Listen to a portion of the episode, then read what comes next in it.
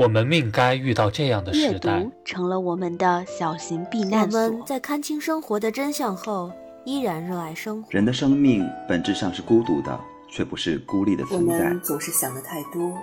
读书太少。如果春天要来，大地会使它一点一点的完成。学英采华，读书十岁。欢迎来到山月十岁。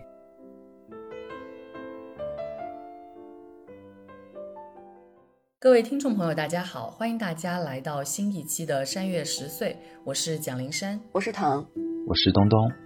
我是超超。今天呢，我们想跟大家介绍一位我觉得极其有名的作家，他的名字叫玛格丽特·阿特伍德。我们今天要讲的呢，也是他特别有名的两本小说，就是《使女的故事》（The Handmaid's Tale） 和《证言》（The Testaments）。那我先来跟大家介绍一下玛格丽特·阿特伍德。他是一九三九年十一月十八日出生，是加拿大的诗人、小说家、文学评论家、作家、教师、环境保护倡导者与发明家。自一九六一年开始，陆续出版了十八本诗集、十八本小说、十一本非小说类书籍、九本短篇小说集、八本儿童读物、两本图画小说，以及一些独立出版的诗集与小说。其作品屡次获得许多重大奖项的肯定，包括两次布克奖、亚瑟克拉克奖、加拿大总督奖、卡夫卡奖、阿斯图里亚斯女亲王奖以及美国国家书评人协会奖。多项作品被改编成电影及电视剧。那今天我们要讲的这两本书，也就是《使女的故事》和《证言》，其实很大程度上跟当下发生的一些事情有关。因为其实很早的时候，躺就已经在他写他说做过《使女的故事》的一些朗读，但是呢，因为今年也就是二零二二年六月二十四日发生的事情，让我意识到，我觉得这本书真的很值得拿出来跟大家去聊去讲，所以才决定要做这本书。其实当时躺做他写他说的时候，我回去看的时候，我就发现我们当时有互相留言说，哎呀，这本书很值得拿出来聊一聊。然后躺说，是啊，也蛮好读的。可以聊，然后其实好早就说要聊了，但是一直搁置到现在。我觉得真的是因为六月二十四号发生的这件事情有当下的一种紧迫性，所以才想说，那我们真的要一起好好来讨论一下这本书。那六月二十四号发生的事情，就是在美国最高法院表决推翻了一九七三年罗素韦德案。保障堕胎权的裁定，结束堕胎的宪法保护，并允许美国各州颁令禁止堕胎。其实这件事情所引发的整一个讨论以及抗议的热潮是很大的。在美国，其实我们日常的生活当中就会发现，大家都不断的在开始去重新讨论这件事情。然后我的教授也会非常的气愤，说没想到女权运动第一波、第二波。过去了那么年之后，我们居然还要重新回到当年的一些议题，重新开始去讨论这些事情，会有那种沮丧，但是同时又会说，那他就需要我们重新再去去讨论、去宣传、去重新去让人们意识到这个问题的重要性。我觉得正是因为在这样的一种状况下，我们很想跟大家来聊一聊这样的两本小说。我刚刚说的是美国的状况，其实在中国，随着各种各样的这种生育政策的变化，其实有很多的议题也非常值得我们的讨论，然后包括各种各样的社会事件。那我们在节目的最后也会跟大家去聊一聊这方面的问题。接下来我来给大家介绍一下这两本小说。《使女的故事》呢，是一九八五年阿特伍德写的所谓推想小说，也就是 speculative fiction。然后在这个推想小说的大框架底下，其实它有很多的分支分类，所以更具体的也可以把它称之为反乌托邦小说，就是 dystopian fiction。小说的标题《The Handmaid's Tale》其实呼应了乔叟的《坎特伯雷故事集》，也就是《The Canterbury Tales》。其实这个取名的方式，所谓的故事集，其实就是由各种各样的故事组成，由每一个人的叙述组成。然后《使女的故事》其实也非常像是一个口述史。我们读的这个版本是二零一七年上海译文出版社出版，由陈小卫翻译的。跟大家简单的介绍一下《使女的故事》。《使女的故事》呢，是由一个叫做所谓奥弗·弗雷德，也就是如果把它回到英文叫做 Alfred，其实是所谓的大主教 Fred 下面的一个使女，然后所以她叫做 Alfred。那这个女生她的本名其实叫琼，然后被剥夺名字其实也是这个故事当中一个很重要的隐喻和象征。那奥夫弗雷德呢是激烈共和国的一名使女，她是这个国家中为数不多能够生育的女性之一，被分配到没有后代的大主教的家庭，帮助他们生育子嗣。和这个国家里的其他女性一样，她没有行动的自由，被剥夺了财产、工作和阅读的权利。除了某些特殊的日子，使女们每天只被允许结伴外出一次购物，她们的一举一动都受到眼目的监视。更糟糕的是，在这个疯狂的世界里，人类不仅要面对生态恶化、经济危机等问题，还陷入了相互敌视、等级分化和肆意杀戮的混乱局面。女性并非这场浩劫中唯一被压迫的对象，每个人都是这个看似荒诞的世界里的受害者。然后呢，这本书出版了很多年之后，在二零一九年又出版了续作《正言》。《正言》这本书呢，是二零二零年由上海译文出版社出版。是由于适翻译的。那玛格丽特·阿特伍德他其实有讲为什么会出这个续集。他说：“亲爱的读者们，你们曾多次向我提问关于激烈国及其内部运作的细节，这些疑问都成了这本书的灵感来源。而另一部分的灵感来源，则是我们正身处其间的这个世界。”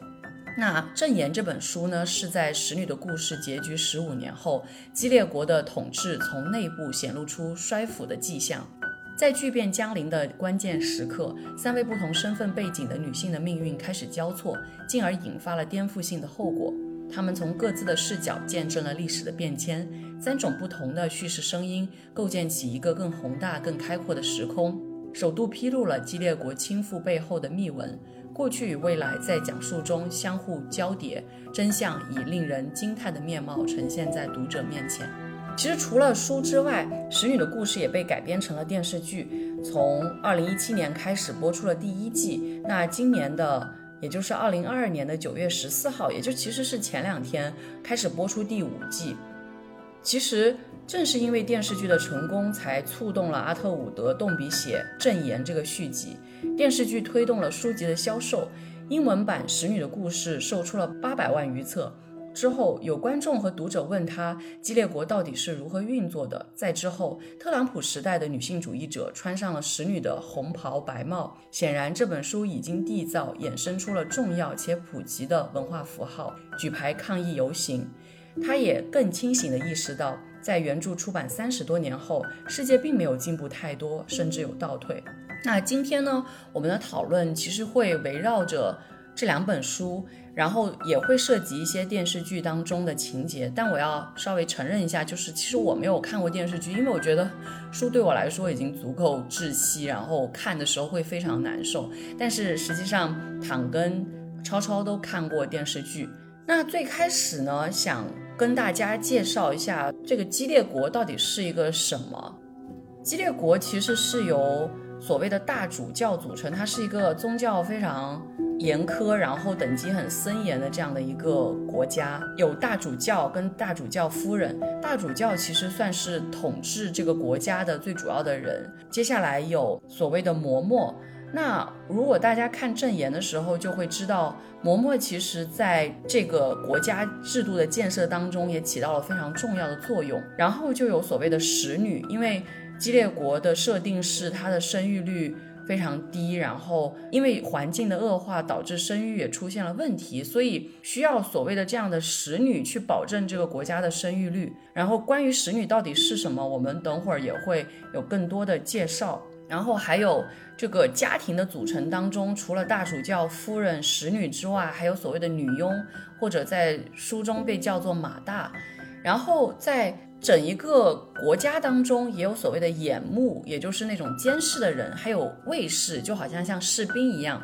然后除此之外，书中还提到了一些很特别的地方，比如说有一个叫荡妇俱乐部这样的一个存在，也就是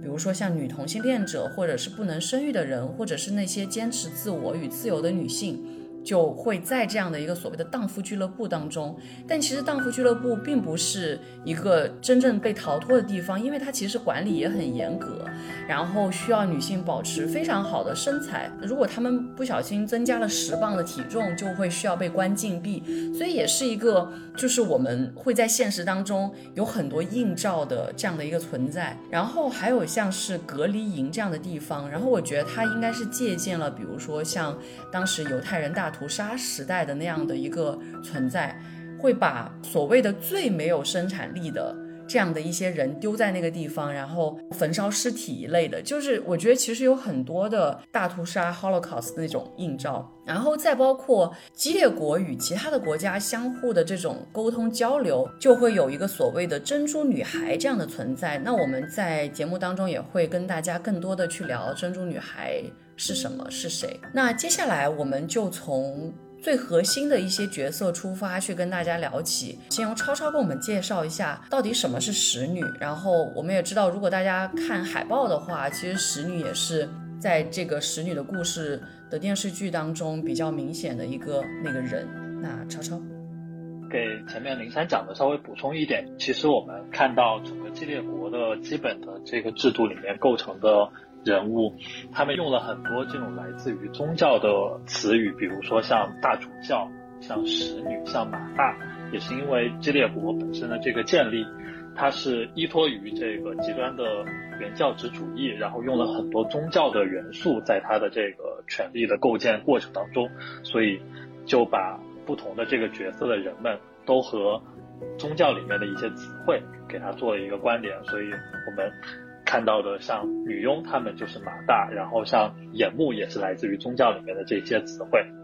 说到最主要的就是这本使女的故事的书里面的主角就是一位使女，这个也是整个书里面整个激烈国里面非常核心的一个角色。使女的这个角色，前面灵山也简单的说到了，就是因为激烈国建国的时候，当时整个世界上面是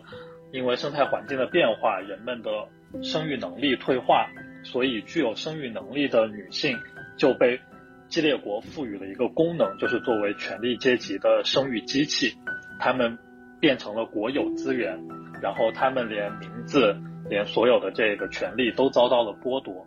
然后像主角就是 Offred，他就是用 Off 这个表示从属关系的介词，再加上他所属的这个大主教的名字。来称呼她，所以我们会在书里面看到很多这些奥弗什么什么什么的名字，他们就是各个主教所拥有的使女。然后这些使女们，他们在激烈国里面，大家都有统一的这个着装，使女们被规定穿着红色的修女服，然后她们必须得外出的时候头戴宽大沉重的白色双翼头巾来遮挡她们的脸，她们被要求外出的时候要低着头，目光朝下。来避免别人看到他们，所以整个这个使女，她就是把所有的人性的部分都抹掉，最后就变成这个国家纯粹的生育的资源来使用，然后分配给权力的阶级。使女们最开始会在红色感化中心这样的一个机构里面被教化洗脑，然后通过高压和暴力。让他们放弃他们自己的权利和自我，让他们接受自己成为权力阶级生育道具的这样的一个命运。在生活条件上面，他们可能会比前面讲到的像这些佣人啊、苦力啊，还有一些穷人稍微好一点点。但是他们会时刻的处于严密的监视下，因为他们是激烈国非常重要的生育资源，而他们的命运也寄于他们能否生出健康的婴儿之上。如果侥幸的能够生下健康的婴儿，他们还要面临在生下孩子之后马上与孩子永远分离的这个痛苦。所以，呃，整个的这个使女的角色可以说是激烈国里面我们看到的这种对于人性的磨灭、对于人的压迫的非常集中体现的一个角色。其实刚刚超超提到的，当然是我们在看神女的故事当中最核心的一个身份角色。那除了我刚刚讲到的这一系列角色之外，还有一些维持这个激烈国正常运转的这样的一些人，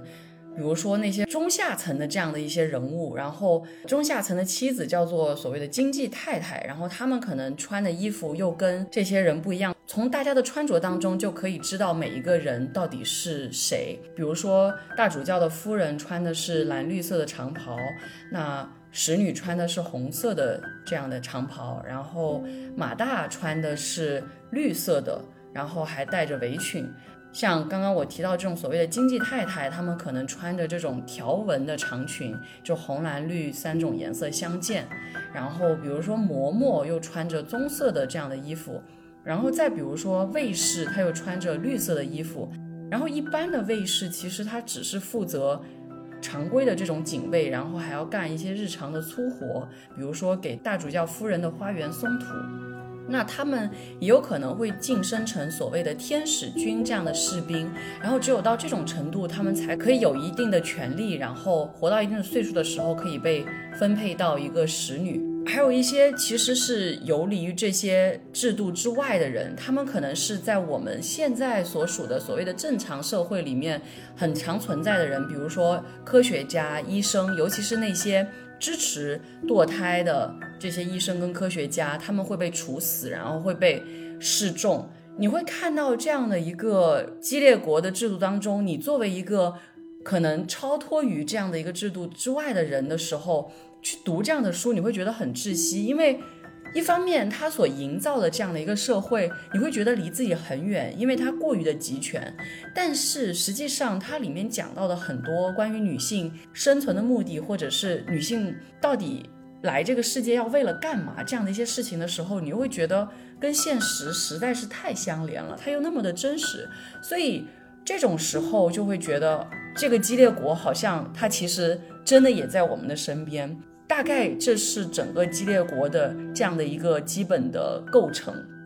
那接下来我们就要围绕这个 Alfred，或者是他的真名叫琼这样的一个人物出发去谈他的各种各样的经历。那其实他是经历过所谓激烈国成立之前的正常社会的，然后之后被激烈国去统治，所以他有一个其实变化的过程。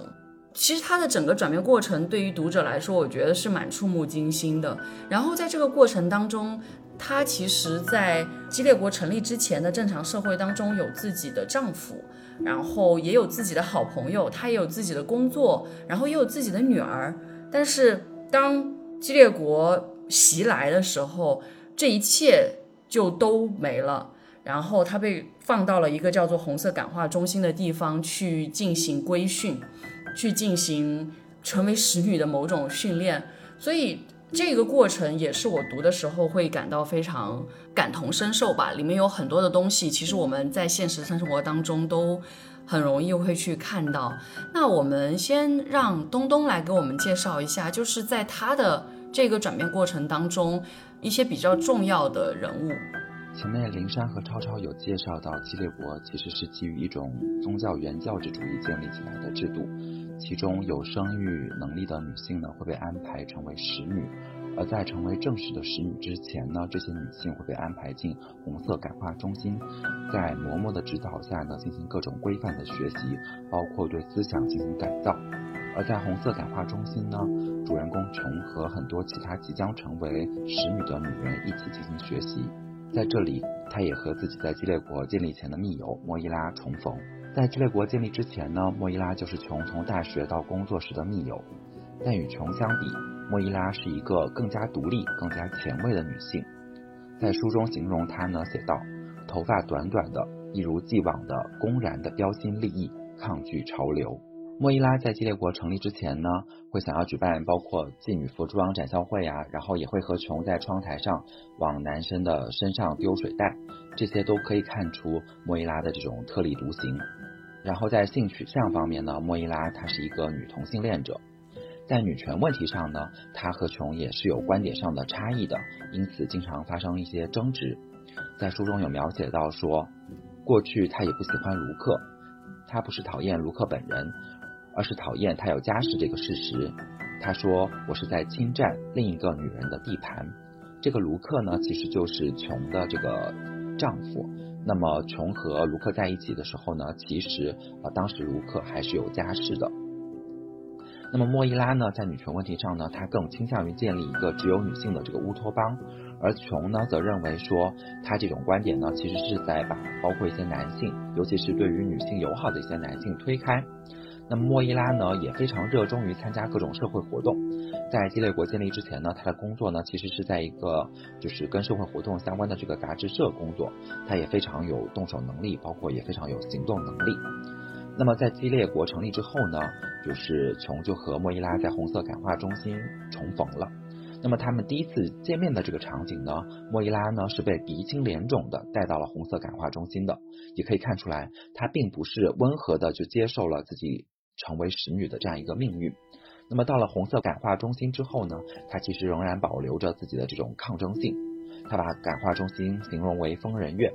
也两次试图逃离。第一次呢是以失败告终，然后最后呢被捕了之后被送到这个理化实验室施以了酷刑。在书中有描写到说，他们会把他们带去曾经是理化实验室的屋子里，那是一个谁也不会自动前往的地方。整整一个星期，他无法走路，脚肿的穿不进鞋。对初犯者，他们先对付脚，使用的是两头磨尖的钢条；再犯就轮到手。那么第二次呢？莫伊拉其实是在卫生间里面对马桶做了手脚，并攻击了就是教化他们的这个嬷嬷，然后伪装成嬷嬷逃脱。那么从琼的视角呢，莫伊拉这一次呢其实是成功了。之后呢，琼也没有听到了莫伊拉的相关的消息。那么实际上呢，莫伊拉在这一次逃跑之后呢，确实啊找到了曾经的这个组织，并借由这个妇女地下交通会这样一个组织呢，一度是差一点逃离到了这个激烈国的这个边境，被最终有可能逃离到这个境外，但是呢，仍然在这一次的逃离的过程中呢，还是被捕了。那么之后呢，琼和莫伊拉再一次的重逢呢，就是在这个荡妇俱乐部。这里呢，先说一下这个荡妇俱乐部。那么前面呢，灵山有说到，荡妇俱乐部相对于激烈国的其他地方而言呢，对于女性甚至女同性恋者而言呢，是一个更加自由的场所。但是这里我需要补充的就是说，首先，荡妇俱乐部从它的名字就可以听出来，这里首先它是一个供男人们寻欢作乐的场所。而且呢，也并不是一个说可以自由选择来到这样的一个地方，实际上是对于那些渴望自由、不想受到这个管束的女性，尤其是比如说像莫伊拉这种逃离之后的这种女性来说，她们被捕之后，其实只有两种选择：一种是去到更加可怕的这个集中营，另一种就是只能选择来到荡妇俱乐部。那在书里面呢，其实也有描写到荡妇俱乐部它的这样的一个功能和场景。在荡妇俱乐部里面，老男人们在其中游荡，而女人们呢，则一律热带装扮，鲜艳夺目。荡妇俱乐部呢，从宾客来说呢，只有高级官员可以来到这里。这些高级官员里面呢，包括说各行各业的这种高级官员，当然还包括一些就是国外的这种贸易代表团。而从这个就是莫伊拉，而从荡妇俱乐部里面的这些。女性的来源来看呢，她们主要是过去的一些职业女郎，这些人没有办法被同化，包括像是社会学家、行政主管、律师等等。当然，前面就是林珊也有讲到，在这个荡妇俱乐部，除了相对的自由，然后并且他们需要完成就是对于这些来的这个客人的这种寻欢作乐的这种提供服务以外呢，其实对身材管理也是非常的严苛的。那么。琼和莫伊拉在这个荡妇俱乐部的重逢呢，其实对琼来说是完全没有设想过的，因为可以说在某种程程度上，莫伊拉是琼在精神上的某种引领和寄托。首先，在激烈国成立之前呢，莫伊拉就是一个更为激进的、更加行动派的这样的一个女权主义者，而在激烈国成立之后呢，也是莫伊拉的这种反抗精神，给了琼在这样的一个制度下，其实某种程度上的这种希望。所以呢，就是当琼和莫伊拉在这个荡妇俱乐部重逢的时候呢，琼是非常的失望的。在书里面他是这样描写的：可我真不愿他像我一样委曲求全、苟且偷生，那真是尊严扫地。我希望看到的是威武不屈的莫伊拉，虚张声势的莫伊拉，具有英雄气概的莫伊拉，孤军作战的莫伊拉，这些都是我缺乏的。所以他看到，就是莫伊拉出现在当铺俱乐部，身着鲜艳的这种妓女的服饰，然后在提供这种性服务的时候，他还是非常震惊的。这个就是关于莫伊拉的这样的一个故事。那如果我们回到红色感化中心这个地方，其实，在书的最开始就有提到五个比较关键的人物，也就是阿尔玛、珍妮、德罗拉斯、莫伊拉跟琼，也就是叙述者本人。那除了刚刚我们讲到的莫伊拉之外，其他的几个人物也在书中有所体现。其实红色感化中心的这个关键人物就是嬷嬷，嬷嬷他们就是负责去规训这些从所谓的正常社会来到激烈国的这些人，他们经历了这个过渡的这个人，这些人，然后会有各种各样的所谓的训练，但实际上从一个读者的角度，你会觉得。天哪，这些事情怎么可能还存在？然后，但是实际上，你仔细想一想，在现实生活当中，在一些社会事件，包括一些网上的言论当中，你又会经常看到，比如说他们会做所谓的忏悔课。那这个所谓的忏悔课，就是去反省自己曾经遭受的性暴力。而在这个忏悔课当中，他们的主旨就是为了承认自己才是那一个所谓引诱别人的人。然后，如果再用我们当下的一些网络的词汇，其实真的就是所谓的荡妇羞辱。而在这个红色感化中心当中的解释逻辑就是，女性是犯错的人，而上帝是为了教训她才让这样的事情发生。就是你读到这样的故事的时候，真的会觉得非常的毛骨悚然。然后他们还会上的一些课，比如说像是看关于整个生产的这种影片，然后同时去教导他们说。上帝要求他们这么做，他们就是要忍受这样的痛苦，然后再包括他们甚至会看一些就是当年正常社会的一些色情片，然后作为一个反例告诉你这些其实是这些坏女人，而且他们是把它当做纪录片来看，就说你们不能这样，这些都是最坏的人。然后他们还会上的一些课，就是跟我们所谓受到的教育是完全不一样的，就是比如说。像是这种关于怎么调理自己身体的这种训练，听起来就很像那个女性怀孕的时候会去上的一些这种课程。然后还有就是女性生殖器官的这种课，然后包括很多的这种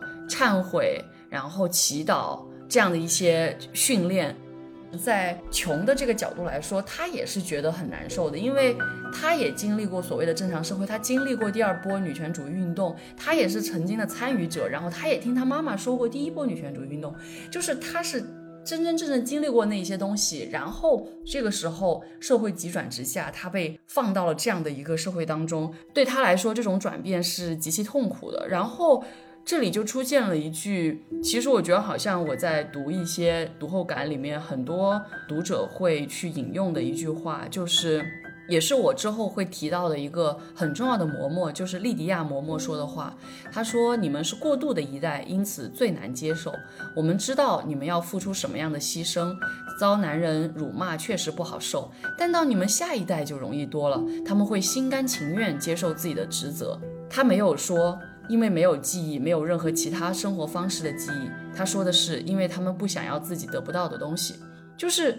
这一句话也会让我非常强烈的去反省，就是大家自己每一个人所身处的某一个教育环境。当你从小到大被某一种教育环境培养起来，它会让你没有办法走出自己原本的这种思考模式，然后被固化在其中。我们。谈到正言里面的一些人物的时候，就会知道，当你就在这样的一个环境当中长大，你会是怎么样的一个思考模式。那接下来我们继续回到琼这个主要人物，在红色感化中心接受完这种规训之后，他就被安排到了一个大主教家里，然后去所谓履行他的那种生育的职责。那我们来听躺来介绍一下，在这个大主教家里的一些人物。我主要补充一下，塞丽娜·乔伊夫人就是大主教夫人这样一个角色，因为其实前面提到过夫人这个群体，我就是着重讲一下弗雷德家的这位大主教夫人塞丽娜。在主人公的叙述里面，其实曾经描述过塞丽娜的外貌，说她什么眉毛修得细细的，然后看上去总是感觉又诧异又愤怒又好奇，她下巴又紧绷着，像是握紧的拳头等等等等。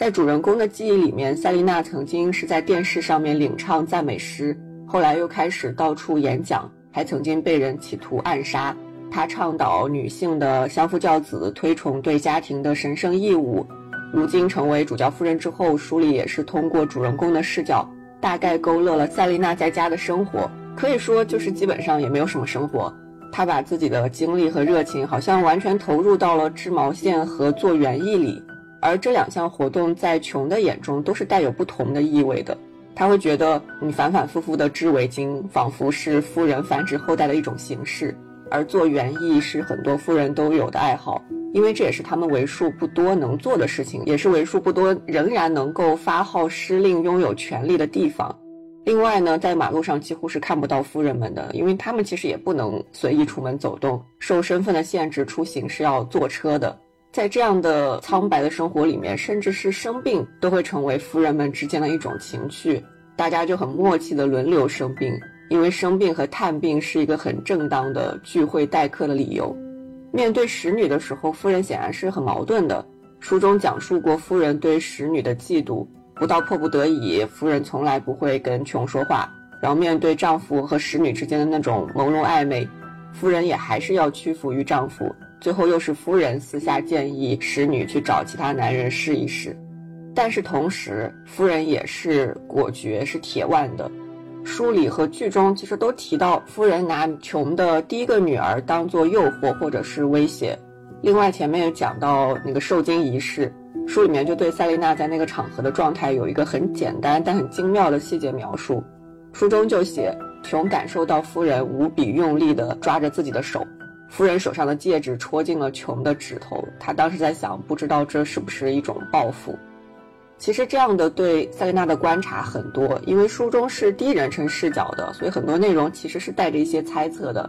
加上全书写作的那种回忆，或者是用书中多次提到的话说是重述，所以充满了很多不确定的空间。但是这一点在电视剧里可能就不太一样，电视剧里是有确切的人物形象的，我们在观众视角就可以看到塞琳娜的表情，看到她自己第一人称的回顾。这两种表现形式就各有各的优点吧。因为我书和剧都看了，所以也补充一点剧里面的夫人形象。这个是我觉得电视剧改编的蛮好的一点。但是要提下的是，因为如果以书为主体的话，书的内容到电视剧的第一季就基本结束了，甚至电视剧还有一些扩写。所以我今天聊到电视剧的内容，基本上都是集中在第一季，因为电视剧已经出了四季了。今年九月，好像前两天应该已经更新了第五季了。在剧里面后几季人物命运就会有不一样的发展，有点和书中的内容有点脱离了，所以我要强调一下，我讲的是电视剧第一季的内容，以和这个使女的故事原著故事线保持一致。前面也提到说，书中和剧里都有表现塞琳娜，她曾经是一个非常强势激进的女性政治活动家，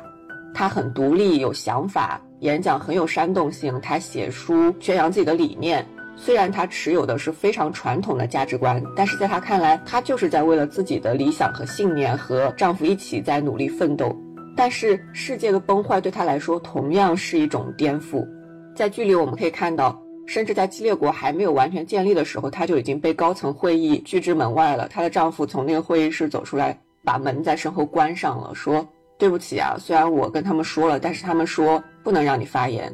他就只好说：“对，确实应该是这样。”他就只能表示理解，然后转身离开。虽然这整个这条路上少不了她的打拼，但是因为她也是女性，所以她的努力和才华完全是不被重视的。在她努力搭建的激烈国里面，没有人在乎她的观点，没有人希望她发言，甚至在剧里面有外国使团带有一点讽刺的跟她说：“你是如何看待你所建立的这个国家呢？因为在这个国家里面，没有女人可以读你给女人写的那些书了。”而且到后来，她和丈夫的关系也是渐行渐远。曾经的她住在小公寓里面，跟丈夫吃爆米花、看电影，是亲密的，互相支持。他们是夫妻，也是战友。但是激烈国建立之后，他们住进了大房子，丈夫成了大主教，她成了主教夫人，两个人的关系就再也不复从前了。他的王国就只剩下了那个花园。他的抱负看似是实现了，但其实也是把他自己禁锢了起来。这样一个角色，其实也会让我有点想到前两年一个蛮有名的一个剧，就是《美国夫人》里面的施拉夫利夫人。而且很巧的是，施拉夫利夫人的丈夫也叫弗雷德，他在七十年代建立反平等权利修正案组织，然后他也同样拥有高学历，奔走政界，捍卫所谓美国传统家庭价值，也是很虔诚的宗教信徒。在剧里面有一个场景，就是他说：“我从来没有被歧视过。有些女人总是把失败归咎于性别歧视，而不是承认自己不够努力。”但是他刚说完，在那间会议室里面，其他男性政客就说：“哎，做一下会议记录。”就是这种生活经验上的矛盾，就其实是是让两位夫人都处于一种特别拧巴的状态。在电视剧版《使女的故事》里面，我们可以看到塞琳娜本人更多的挣扎和痛苦，所以这个人物形象也是非常立体饱满的。对，我觉得听到躺的这些补充真的很重要。然后在躺的叙述当中，我也是强烈的感觉到了，就是看美国夫人时候的那种特别矛盾的一种感觉。女性到底要选择追求什么，然后到底要选择抗争什么，当然是自己每个个体的个人选择。但是啊，我就觉得，其实，在书里面我们几乎看不到塞丽娜的自己个人的挣扎，很多都是跟穷的互动，然后对穷的压迫。但是真的，当我们进入到每一个这些所谓的反派人物的时候，又会觉得有很多不同的想法。我们接下来也会谈到一些别的一些反派人物，他的一些多面性。那接下来我们再来听超超跟我们聊一下，就是在大主教家的这个所谓的核心人物大主教。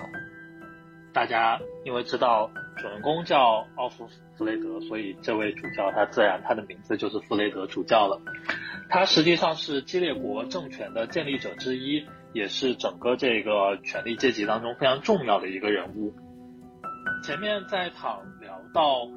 他的夫人塞丽娜乔伊夫人的时候，也讲了一些其实涉及到大主教的东西，就是他们最开始，呃，其实是一起。携手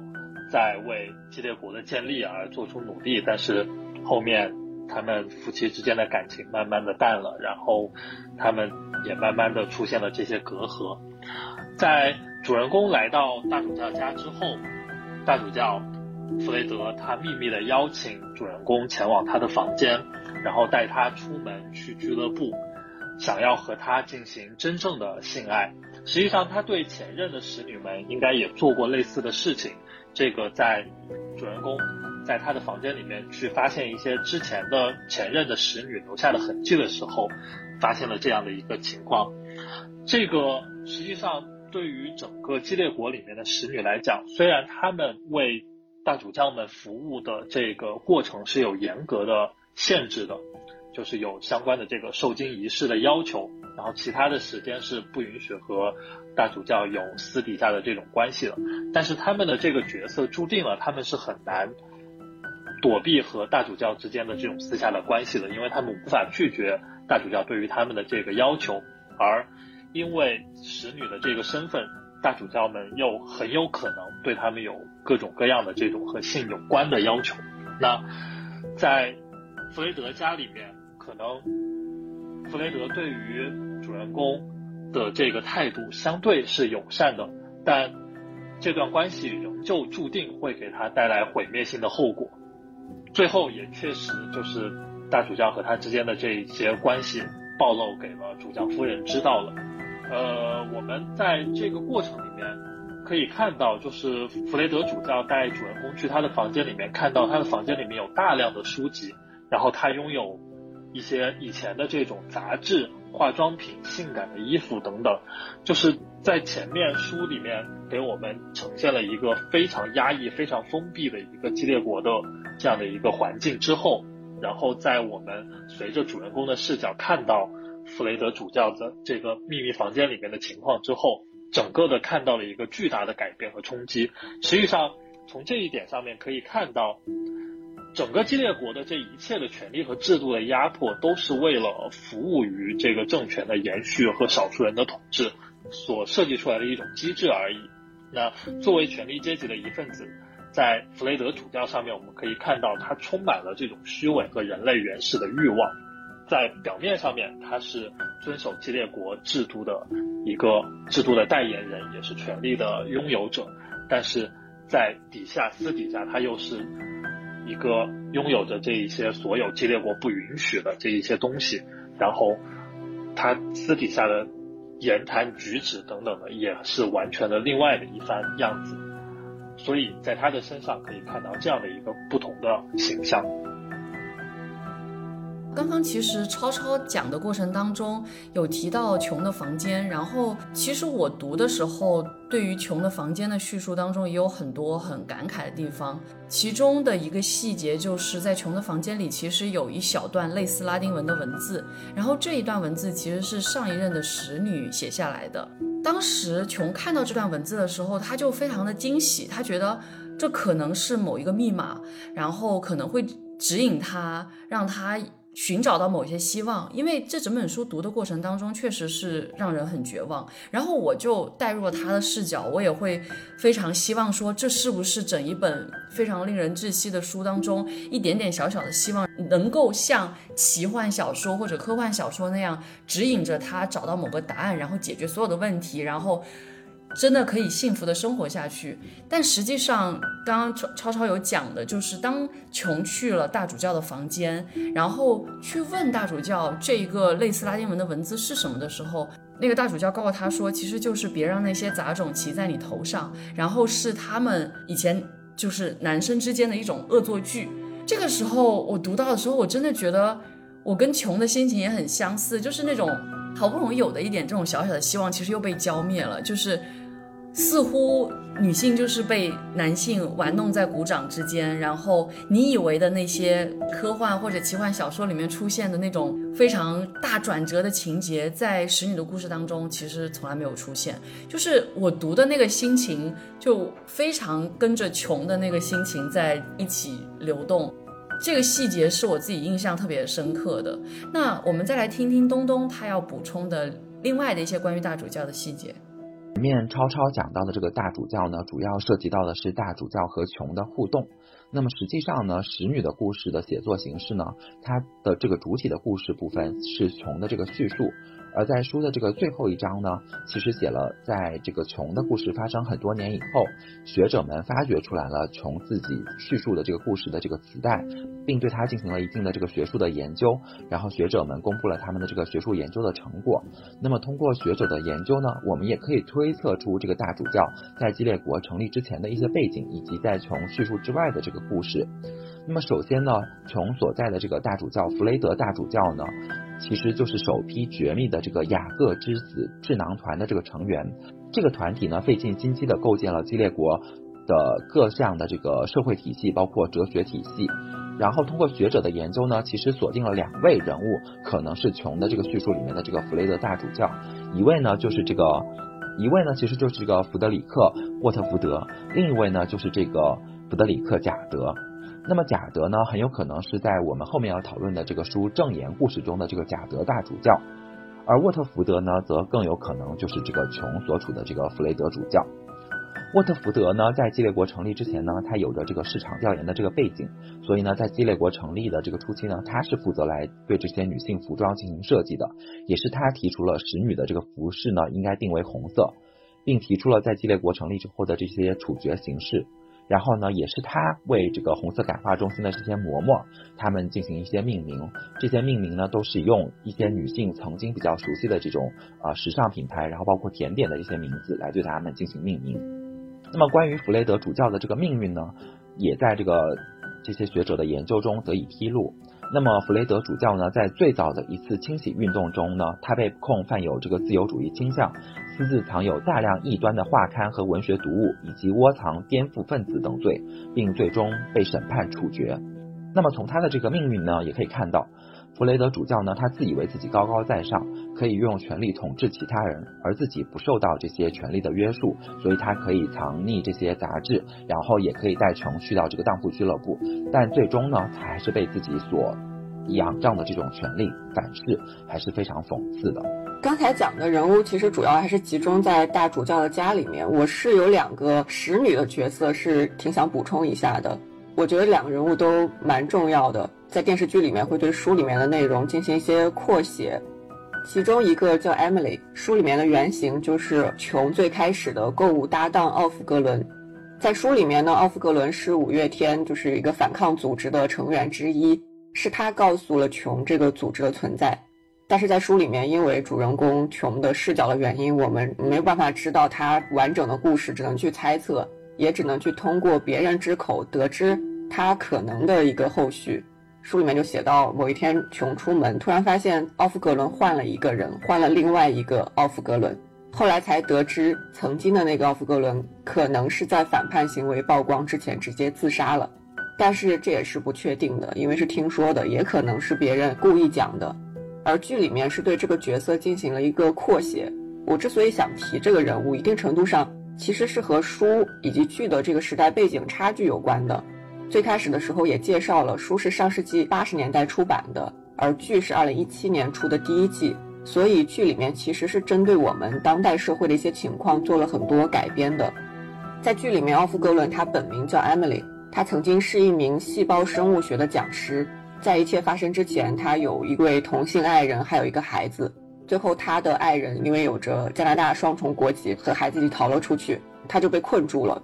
在剧里面，他其实应该是使女群体里面最具反叛精神的人物之一。但也是受到最多搓磨的人之一。他是五月天的成员，在生活里面，他也是处处提醒、指点琼。而他之所以突然被替换，剧中处理的是，因为他和主教家中的女仆相爱了，他们两个人被堵住嘴，关在车里面，去开向一个未知的结局。那个场景就是他们俩在车里颤抖着去伸手去够对方的手，最后女仆被吊死了。艾米丽因为有生育能力，所以她是被送去行了所谓的女性割礼，就是切除了阴蒂，她就再也无法在性行为中间获得阴蒂的快感了。这是一种对女性的彻底的羞辱。她的同性恋倾向是被称为性别背叛。那手术之后的她更是彻底的变成了一个容器，一个工具。当然，我们也知道，女性生殖器切割时至今日仍然是在某些地区盛行，这也是电视剧改编的一个很直接的反应。当她回归到使女身份，她也没有完全消沉，甚至在集市上有抢一辆车撞死了一名守卫。这些行为看起来可能有一些莽撞，但是在那样压抑的环境之下，是一个火种一样的存在，对于所有的使女都是一种极深的震撼。可以说，后来剧中女主角的反抗行为有一部分就是受了艾米丽的激励。当然，我还是要强调，这是第一季的剧情，剧中后续又有不一样的发展。刚才林珊讲到，呃，琼在房间里面看到那句话，其实我当时看到那句话以及了解到那句话真相之后，仍然在一定程度上感觉是振奋的，因为它是穷在那个压抑的环境下面能够随时读到的唯一一行文字。书中讲了很多次，说琼去大主教的房间里面，大主教允许他看以前那些什么女性杂志，而他以前根本就不屑于去看那些东西。但是因为他被剥夺了阅读的权利，他只能如饥似渴的去读那一行一行文字。而前一任使女，我们也知道是有个非常悲惨的过往，最后是自杀了。但他仍然在那个柜子里面刻下了这样一行字，不管这行字的内容是什么，至少它可以被翻译成“别让那些杂种骑在你的头上”。在一定程度上是一种激励，是一种不放弃的一种信念，仍然是让我有一种振奋感的。另外，我想提的一个剧里改编的人物是珍妮。简单介绍一下书里面的珍妮，她最早和女主是在同一个红色感化中心，曾经在十四岁的时候被轮奸，还有过流产的经历。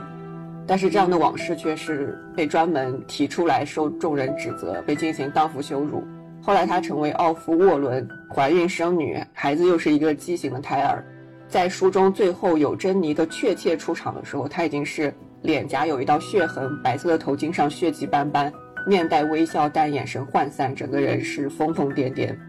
而在剧里面的话，珍妮的故事线就要更丰富一些，甚至如果我们以使女的身份来看的话，她是经历最完整的一个，因为她有过怀孕、生产之后又被转接的全部过程。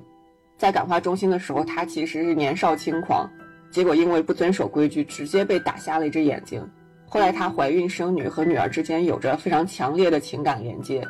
她拒绝接受主教夫人给自己女儿起的名字安吉拉，而是要坚决地称呼女儿为夏洛特。甚至在主教夫人接近女儿的时候，她还咬了主教夫人一口。在过了哺乳期需要交接孩子的时候，她更是没有办法放手。交接之后，珍妮被转接到了另一个家庭，变成了奥夫丹尼尔。在新家里，他明确抗拒了受精仪式，还跑回原来的家中偷走了孩子。他整个人是又疯狂又天真的感觉，又脆弱，但是又很坚强。他本来要抱着孩子想要寻死，最后还是放下了孩子，自己跳下了大桥，跳进了那个冰冻的河水，当然还是被立刻救起了。她就是大家眼中的疯女人，但却也是使女们会愿意去保护的一份子。在第一季的结尾的时候，她因为企图伤害孩子被判处实刑，就是要所有的使女拿石头把珍妮砸死。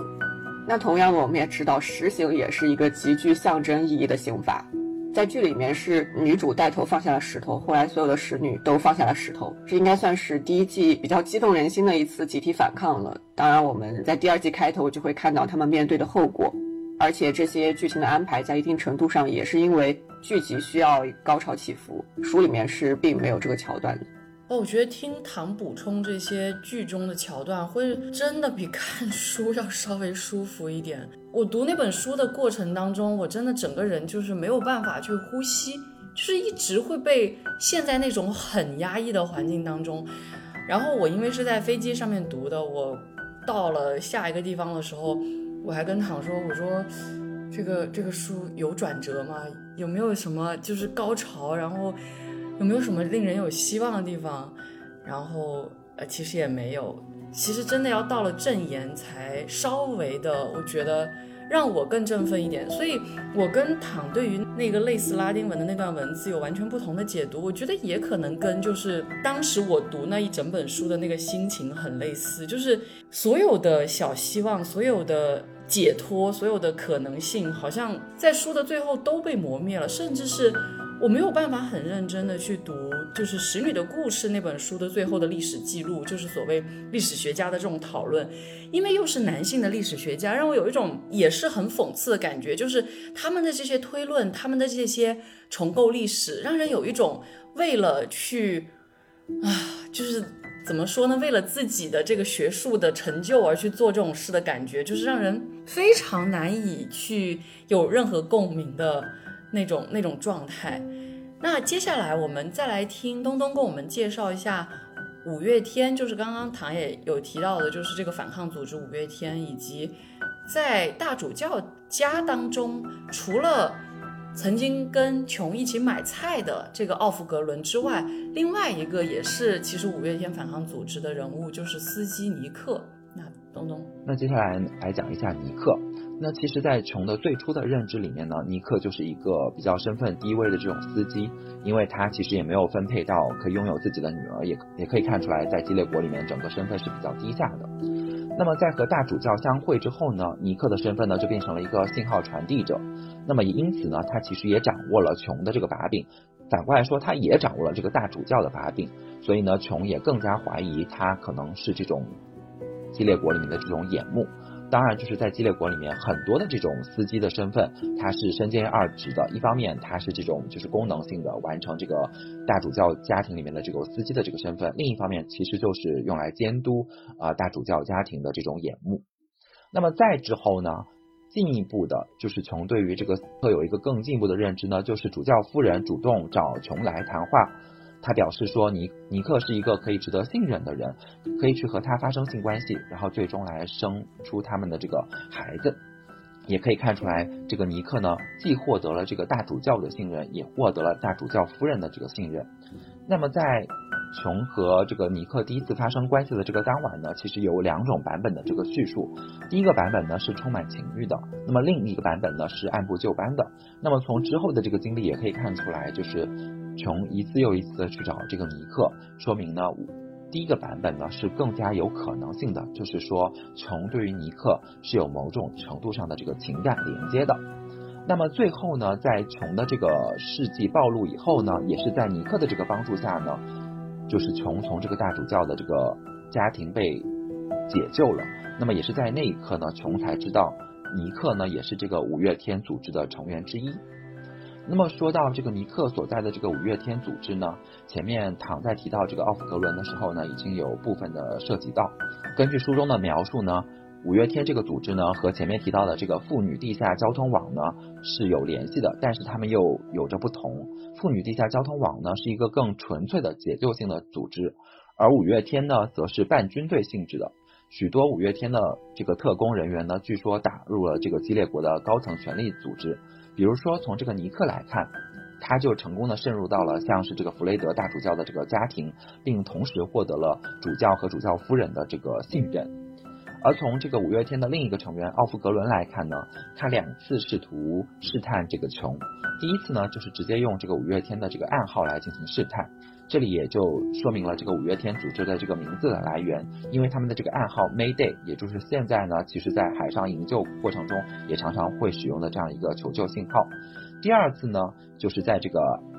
安魂经卷特许店前面。因为第一次用暗号试探琼的时候，发现琼没有回应，所以这个奥弗格伦就知道说琼并不是他们组织的成员之一，但他还是想就是吸纳琼进入他们的这个组织，所以他说了一些出格的话，然后也得到了琼的回应，所以奥夫格伦呢认为说琼是可以发展的成员之一。那么从琼和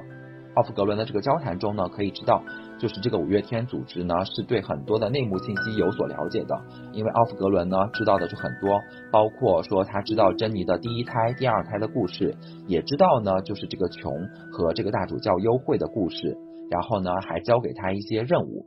但是呢，就是在琼没有执行这个任务之后呢，奥弗格伦和琼的这个交往呢，就恢复了正常。那么之后呢，由于琼自己。可能遭到了这个激烈国的这个逮捕，所以呢，之后这个奥弗格伦呢就换了一个人。那么从继任的这个奥弗格伦来看呢，也可以知道，就是这个五月天组织之于激烈国是怎么样的一个存在。因为就是从呢去试探新的这个奥弗格伦，看他知不知道，就是之前的这个奥弗格伦的这个去向，也用五月天的这个暗号去试探他。那么这个新的奥弗格伦呢，他是拒绝回应的，但是从他的言语里面可以知道，他其实也知道，就是在整个这个激烈国里面有着这样一个就是营救组织五月天的这样一个存在，只是他不想参与到这个事情当中，所以可以看到当时的这个五月天呢，在这个整个激烈国呢渗透的还是非常的深的。当然，就是从这个尼克的形式规范中，我们也可以看到，就是整个这个五月天组织的这个行动呢，它的这个。规范呢和我们想象的是略有一些不同的，因为尼克实际上就和琼发生了这个性关系，可以看到至少在这一方面，这个五月天组织是没有去做这个约束和禁忌的。那其实刚刚我们讲的基本上是《使女的故事》第一本书当中，然后包括唐补充到的电视剧当中的情节。接下来我们其实要进入到下一本书，就是。等于很多年之后写的这一本《证言》，我觉得看这本书的时候感受是比较不一样的。可能前半段仍然会觉得非常的窒息，但是到后半段其实剧情有了非常大的转变，然后也给了一个极其充满希望的结局。但其实对我来说，这本书。我觉得很奇怪，就是上一本书虽然看的绝望，但是会给我很多很多的反省。但这本书，因为它最后结局太有希望了，反而觉得啊，虽然很爽，但是好像那种反省会稍微少一点。但是说实话，《正言》这本书当中给我自己印象最深刻的一个人物，可能就是莉迪亚嬷嬷。因为我们在《使女的故事》这本书当中去看莉迪亚嬷嬷，她是一个完全的反派角色，是一个。美国夫人，如果我们拿美国夫人这个剧集来做对比的话，她是美国夫人在，比如说，如果拍从第二波女权主义运动的视角去拍第二波女权主义运动，你会看到的那个美国夫人。但是在《证言》这本书里面，她是有莉迪亚嬷嬷的视角，因为《证言》这本书其实是从好几个视角出发，讲了激烈国当中不同的人物，也讲了就是激烈国之外的人物，所以。在不同的视角下，你会发现完全不同的叙述。而莉迪亚嬷嬷的这一条线。其实对我来说就是震撼比较大的，就是当我们自认为的一个完完全全的反派人物，他就是红色感化中心的嬷嬷，就一直在压迫这些使女，然后去用一些我们从读者视角看起来简直你在开玩笑吗这样的一些话去规训那些女性的这样的一个人物，他实际上会有怎样的挣扎？他实际上会有怎样的多面性跟复杂性？然后你在《证言》这本书当中，就是。阿杜瓦唐手记这样的一个标题下面，你会看到各种各样莉迪亚嬷嬷的叙述。阿杜瓦唐手记是莉迪亚嬷嬷自己给自己的，我觉得算是某一种忏悔，然后算是某一种对于自身的反省。然后他把它藏在了天主教红衣主教纽曼的《为人生辩护》，这是一本真实存在的书。这本书的里面，然后把自己的手记藏了进去，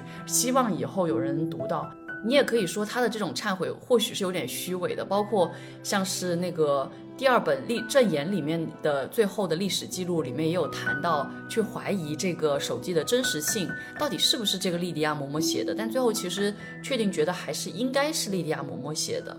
那莉迪亚嬷嬷她有些什么样的标签呢？我们从使女的故事当中就会知道，然后这本书当中也有调侃到，就是。他自己说：“我是马大们吓唬孩子们最常用的大妖怪。要是你不乖，莉迪亚嬷嬷就会来把你抓走。我也是人人都要看齐的完美道德典范。莉迪亚嬷嬷会希望你怎么做呢？还是法官？人们想象中蒙昧不清的宗教裁判所里的仲裁者？莉迪亚嬷嬷会对此事如何评断？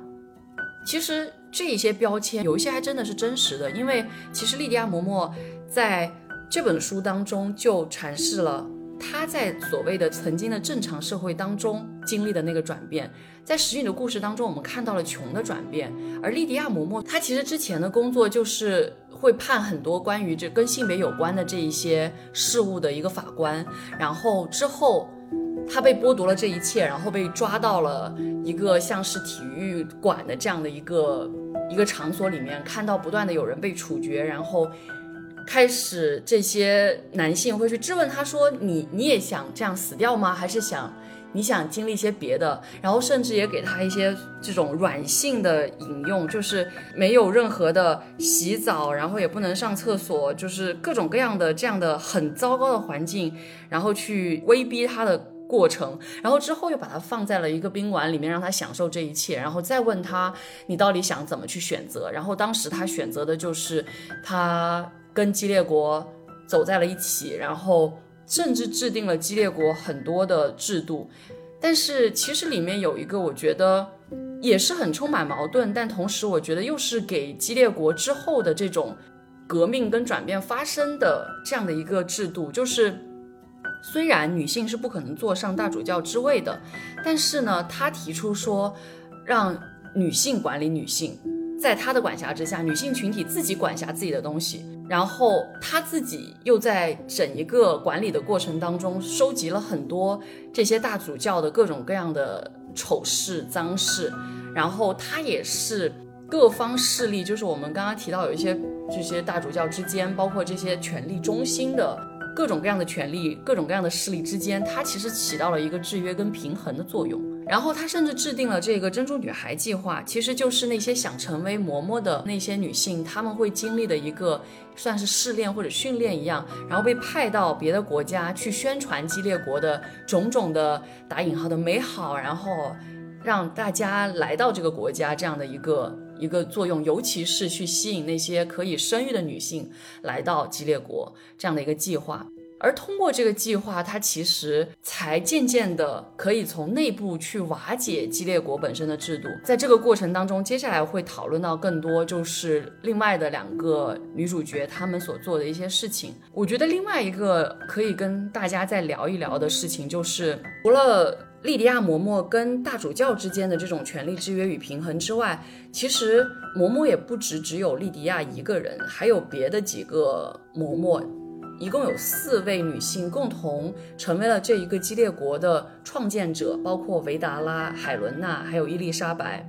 然后她们也曾经是各种各样的职业女性，像海伦娜其实曾经是高端时尚内衣公司的公关，然后伊丽莎白曾经做过女参议员手下的行政助理。然后维达拉没有提到具体的这个工作，但是他被莉迪亚称作是天生的领导者。然后其中他们也有一些互相之间的权力斗争，因为维达拉是他最大的这样的一个像是政敌一样的感觉，但是维达拉同时又想可能弄垮。其他的嬷嬷，然后他就向莉迪亚去打伊丽莎白的小报告，然后莉迪亚又告诉了伊丽莎白了这件事，让伊丽莎白感到了一些危机感。通过这样的一个危机感，让伊丽莎白去做了一个伪证，然后制裁了一个一直在性侵未成年女性的这样的一个牙医，所以我觉得这整一个过程，你会真的看到莉迪亚嬷嬷她的这些复杂性，然后也会从刚开始对她感觉非常的厌恶的那种完全的反派人物，变成了我应该怎么去思考她，然后会不断的作为一个读者去问自己，说我应该怎么去思考她。然后我觉得有一段他自己的反省，其实说的很有意思。他说的是：“我痛恨我们一手炮制的体制吗？在某些层面上，是的。他背叛了我们在往昔生活中受教的一切，以及我们亲手创建的一切。虽有种种限制，我们却成功建起了一套新制度。我为此骄傲吗？同样，在某些层面上，是的。世事历来都不简单。有一阵子，我几乎真信了那些我理应坚信不疑的东西。”我之所以把自己归入信徒之列，其理由和许多激烈国民是一样的，因为危险会小一点。把自己扔在压路机面前，任由道德规则把你碾压成被扯下的空憋的袜子，那又有什么好处呢？最好是融入人群，虔信赞颂上帝，谄媚逢迎，煽动敌对情绪的人群。扔石头总比被别人扔要好，或者这么说吧，最好尽你的一切力量活下去。其实他自己非常挣扎在就是这样去活，然后也可以享受激烈国的权利给自己带来的好处，还是说他其实明明知道这一切激烈国的制度都是可笑的、荒诞的，他要去推翻他的这种挣扎当中，但他最后还是选择了啊，可以说是真理的一边吧。那接下来我们再来听一听东东跟我们介绍一下在激烈国出生的这些女孩，因为我刚刚有提到，就是莉迪亚嬷嬷在第一本书当中讲到的一个观点，她说穷的这一代可能会觉得很难以忍受，因为你们曾经经历过。另外一个社会，但是对于在激烈国出生的这些女孩来说，她们不会有这样的挣扎了，她们会觉得自己生活的很幸福。那是不是真的这样呢？哦，我们听东东来给我们介绍一下，就是第二本书当中的一个主要人物艾格尼斯。那么我来介绍一下这个艾格尼斯，她呢，也就是前面灵山有说到的，在激烈国成长起来的第二代，他们和之前就是穷所谓的这种过渡的一代是非常不一样的。首先从这个艾格尼斯的家庭关系来看呢，他是出生于一个大主教家庭，他的父亲是凯尔大主教，母亲是塔比莎。那么母亲塔比莎呢，在他八九岁的时候呢就去世了，之后呢就迎来了他的这个继母寡妇宝拉。那么在学校里面呢，他也有各种嬷嬷担任他的这个老师，他的同学们呢也是各种主教的女儿，或者说相对获得一些认可的这种职业人的这种女儿，比如像是这个舒拉密，然后还有牙医的这个女儿贝卡。艾格尼斯呢，还有一个重要的身份呢，她就是这个尼克宝宝的这个同母异父的这个姐妹。另外呢，从她所处的这个身份来看呢，她是凯尔大主教的这个女儿。凯尔大主教呢是一个非常重要的主教，这个从他们家庭的这个马大的配置上就可以看出来。他们家呢其实是有三个马大的，而舒拉密家呢只有一个马大，这个就可以看出来他们的这个身份的差异。那么在就是这个学校呢。艾格尼斯呢？他们只被教授圣经的故事、刺绣和画画，是不被教授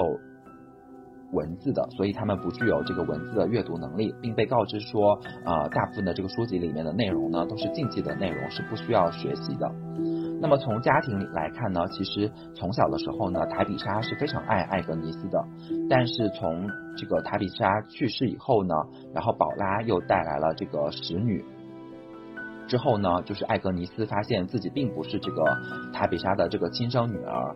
其实从艾格尼斯的这个全名耶米玛艾格尼斯也可以看出来，就是耶米玛呢，她其实是圣经故事中的一个人物，她是被夺走又送来的这个女儿之一，也暗示了她的这样的一个出生身份。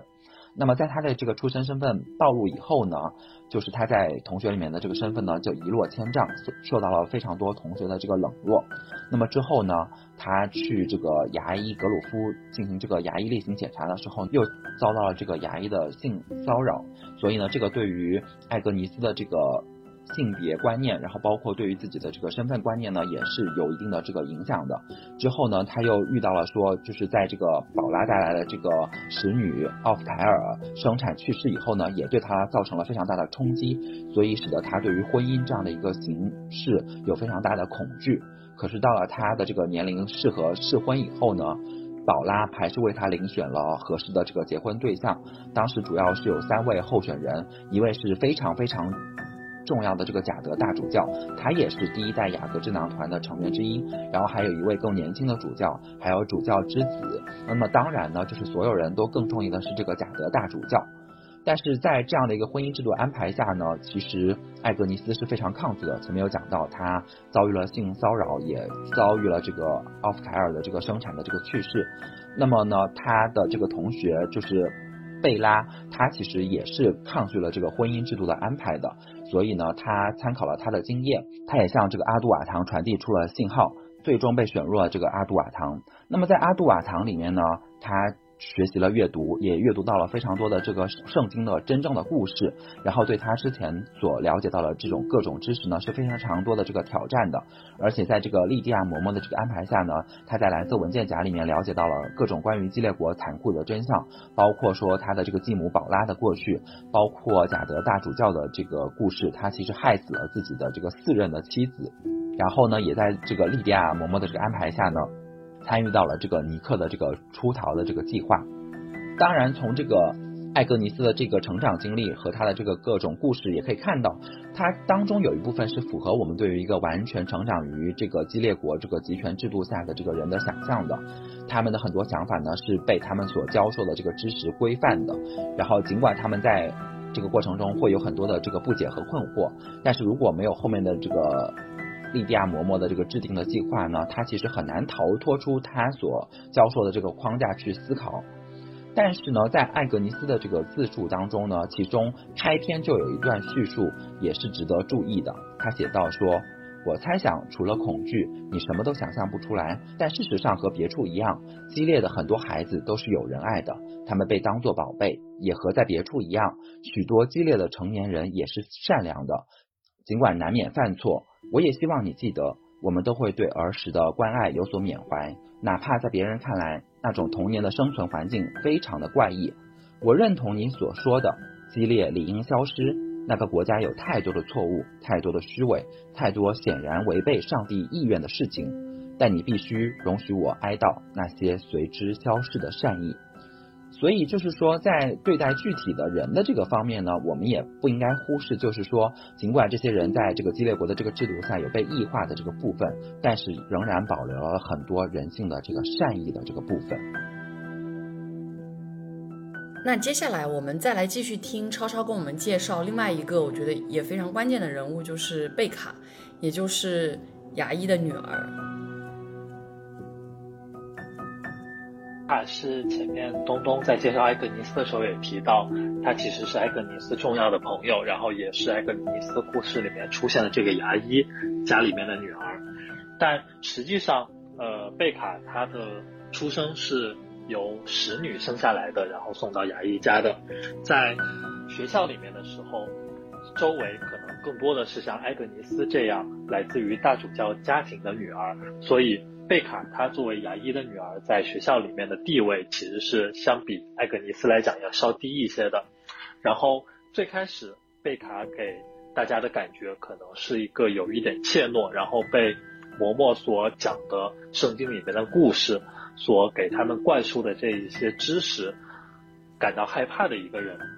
然后到了红宝石婚前预备学校的这个时候，大概也就是初中的这个阶段。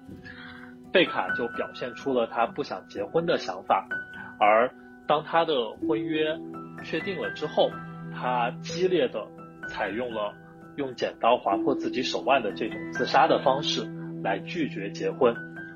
呃，前面东东也讲到了，这样的手段采取之后可能会被阿杜瓦堂注意到，那莉迪亚嬷嬷也就接手了贝卡，尝试把他培养成为一个嬷嬷。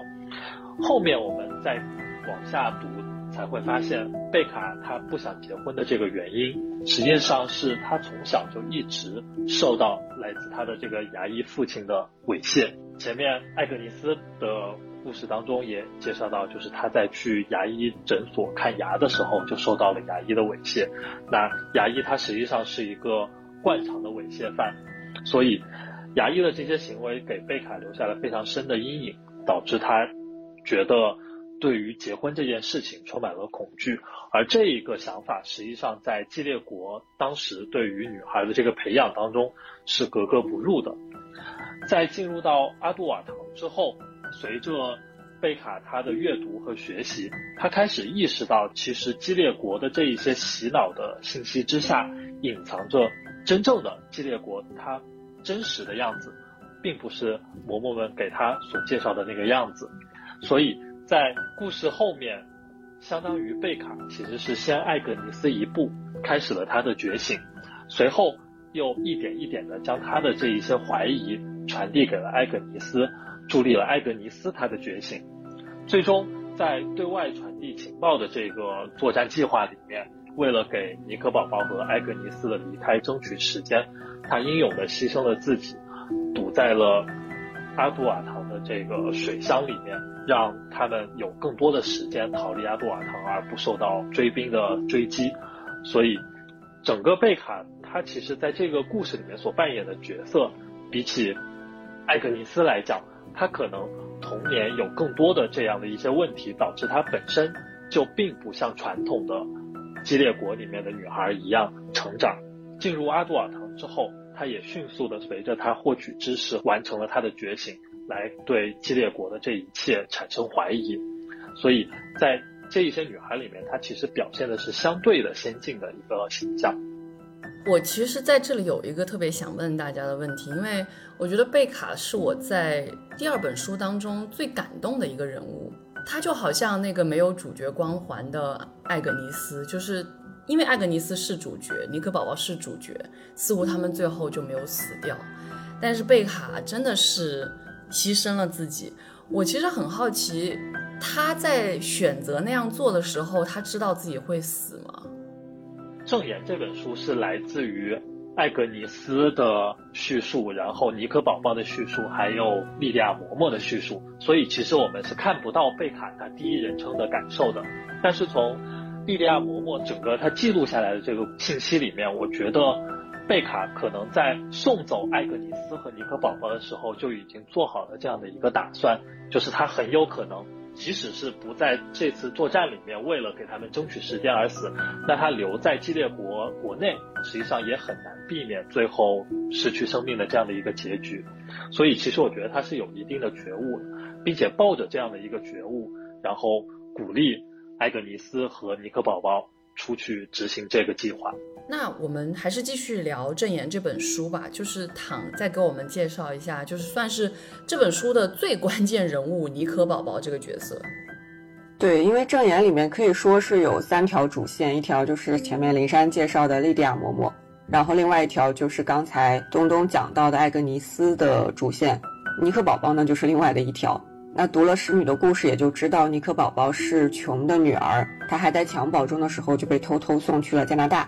我自己是感觉尼克宝宝其实是有两层含义在的，一层就是在象征符号意义上，不管是在激烈还是在加拿大，尼克宝宝都不是一个普通的孩子，甚至可以说尼克宝宝的那张著名的婴儿照会比他本人有更强烈的象征意义。在激烈，如果我们用莉迪亚嬷嬷的话说，就是尼克宝宝太好用了，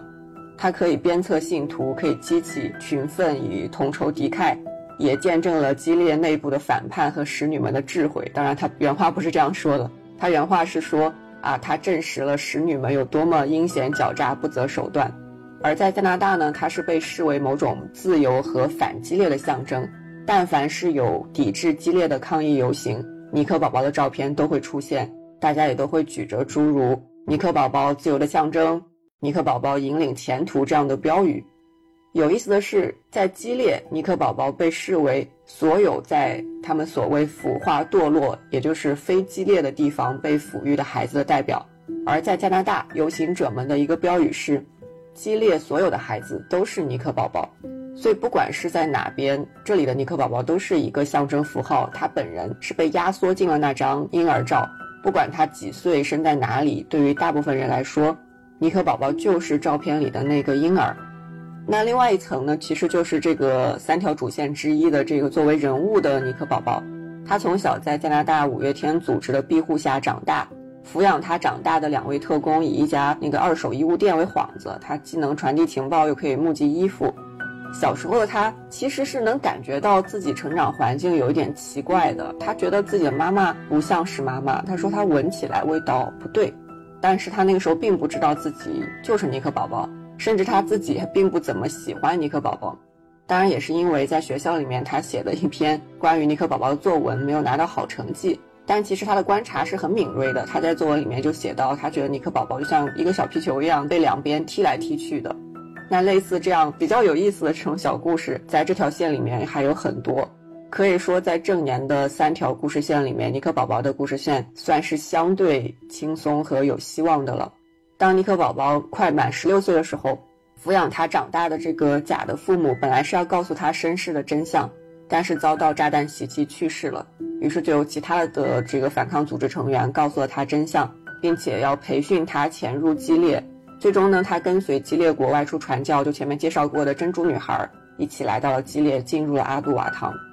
其实我读到这部分的时候，就是读到他到激烈的时候特别激动，因为我在读使女故事的时候，也是像林珊前面提到的那样，对于下一代的故事其实是充满了想象，也充满了一些畏惧和恐慌。在读正言的时候，我其实很喜欢艾格尼斯和贝卡的故事线，所以当我读到尼克宝宝从加拿大来到激烈。再加上他本人的特殊身份，我很期待各种碰撞、各种交流，也一直在设想啊，这怎么办？之后需要怎么发展？你一个小姑娘，你再有象征意义，然后你来到这样一个环境之下，你能够做什么呢？但是读到后面可能会有一点遗憾吧，因为在阿杜瓦堂没有待多久，莉迪亚嬷嬷就对他以及艾格尼斯还有贝卡透露了他们之间的关系以及自己的现任身份，然后在尼克宝宝的纹身里面藏了一个微点情报存储器。让他和艾格尼斯以珍珠女孩的身份去加拿大把信息传递出去。那接下来就是尼克宝宝和艾格尼斯历经艰难抵达加拿大，传递了消息，还最终见到了他们的母亲。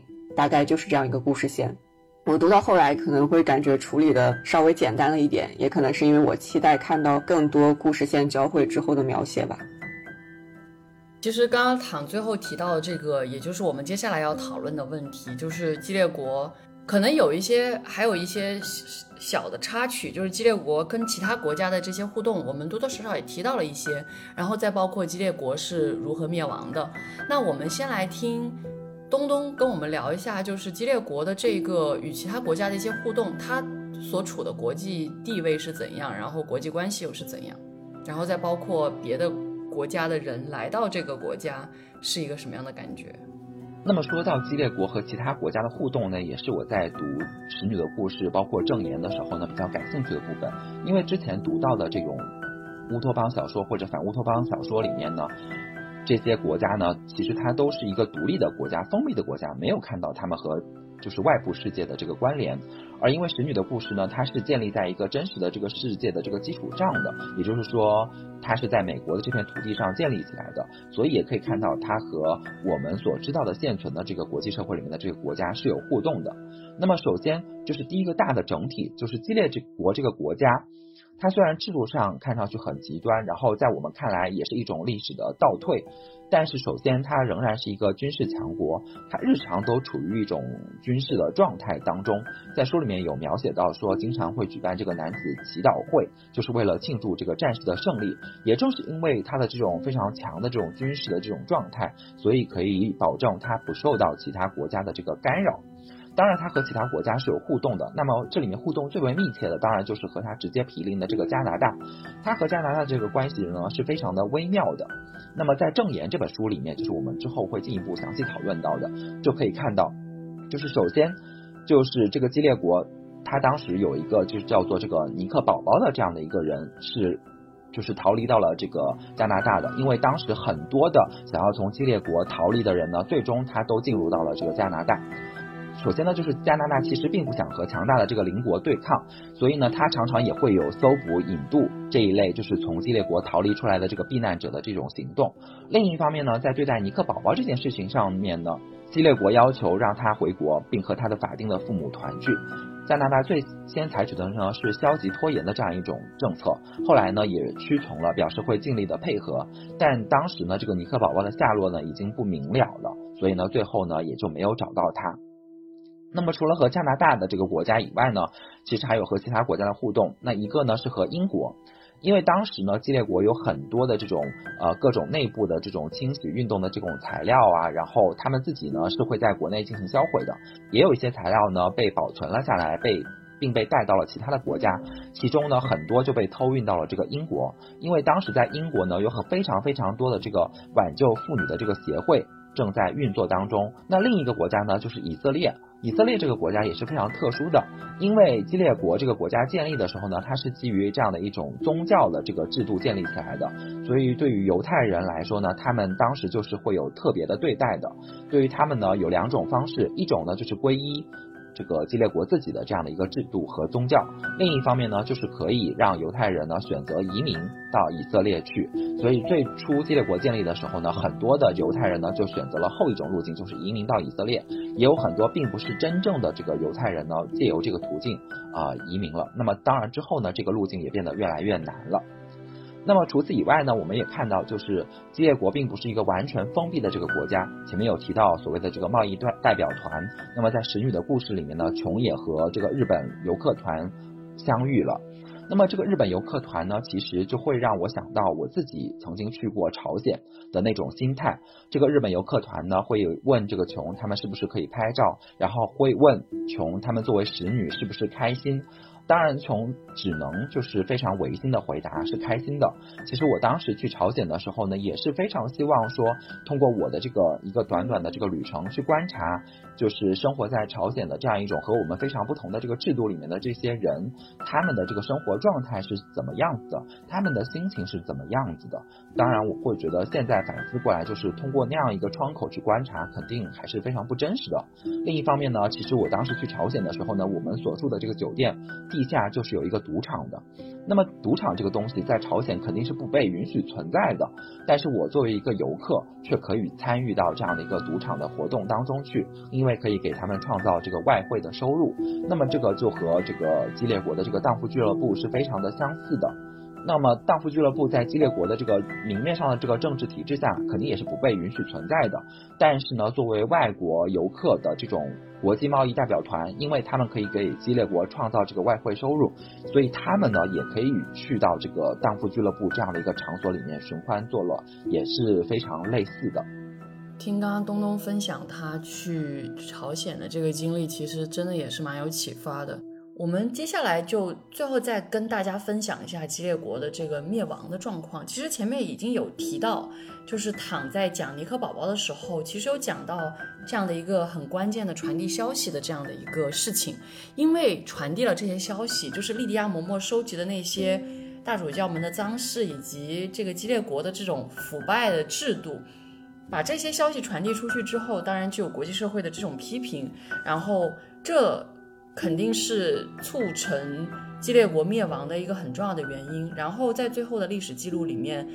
历史学家也推测说，就是这种揭露，它有可能其实也是内部的一种权力斗争，然后互相也想揭露对方，然后最后有了一个更。全面的垮台，然后里面有提到这样的一句话，说这些信息一经公开，立刻引发了后人所称的巴黎大肃清。这场运动消减了精英阶层，削弱了政权，煽动了军变和大规模的民间反抗。内乱和冲突最终造成了一场五月天抵抗组织协同作战的大破坏运动，以及来自前美国某些地区的一系列成功的袭击。其实。我读到这个分析的时候，包括阿特伍德最后给的这一个结局的时候，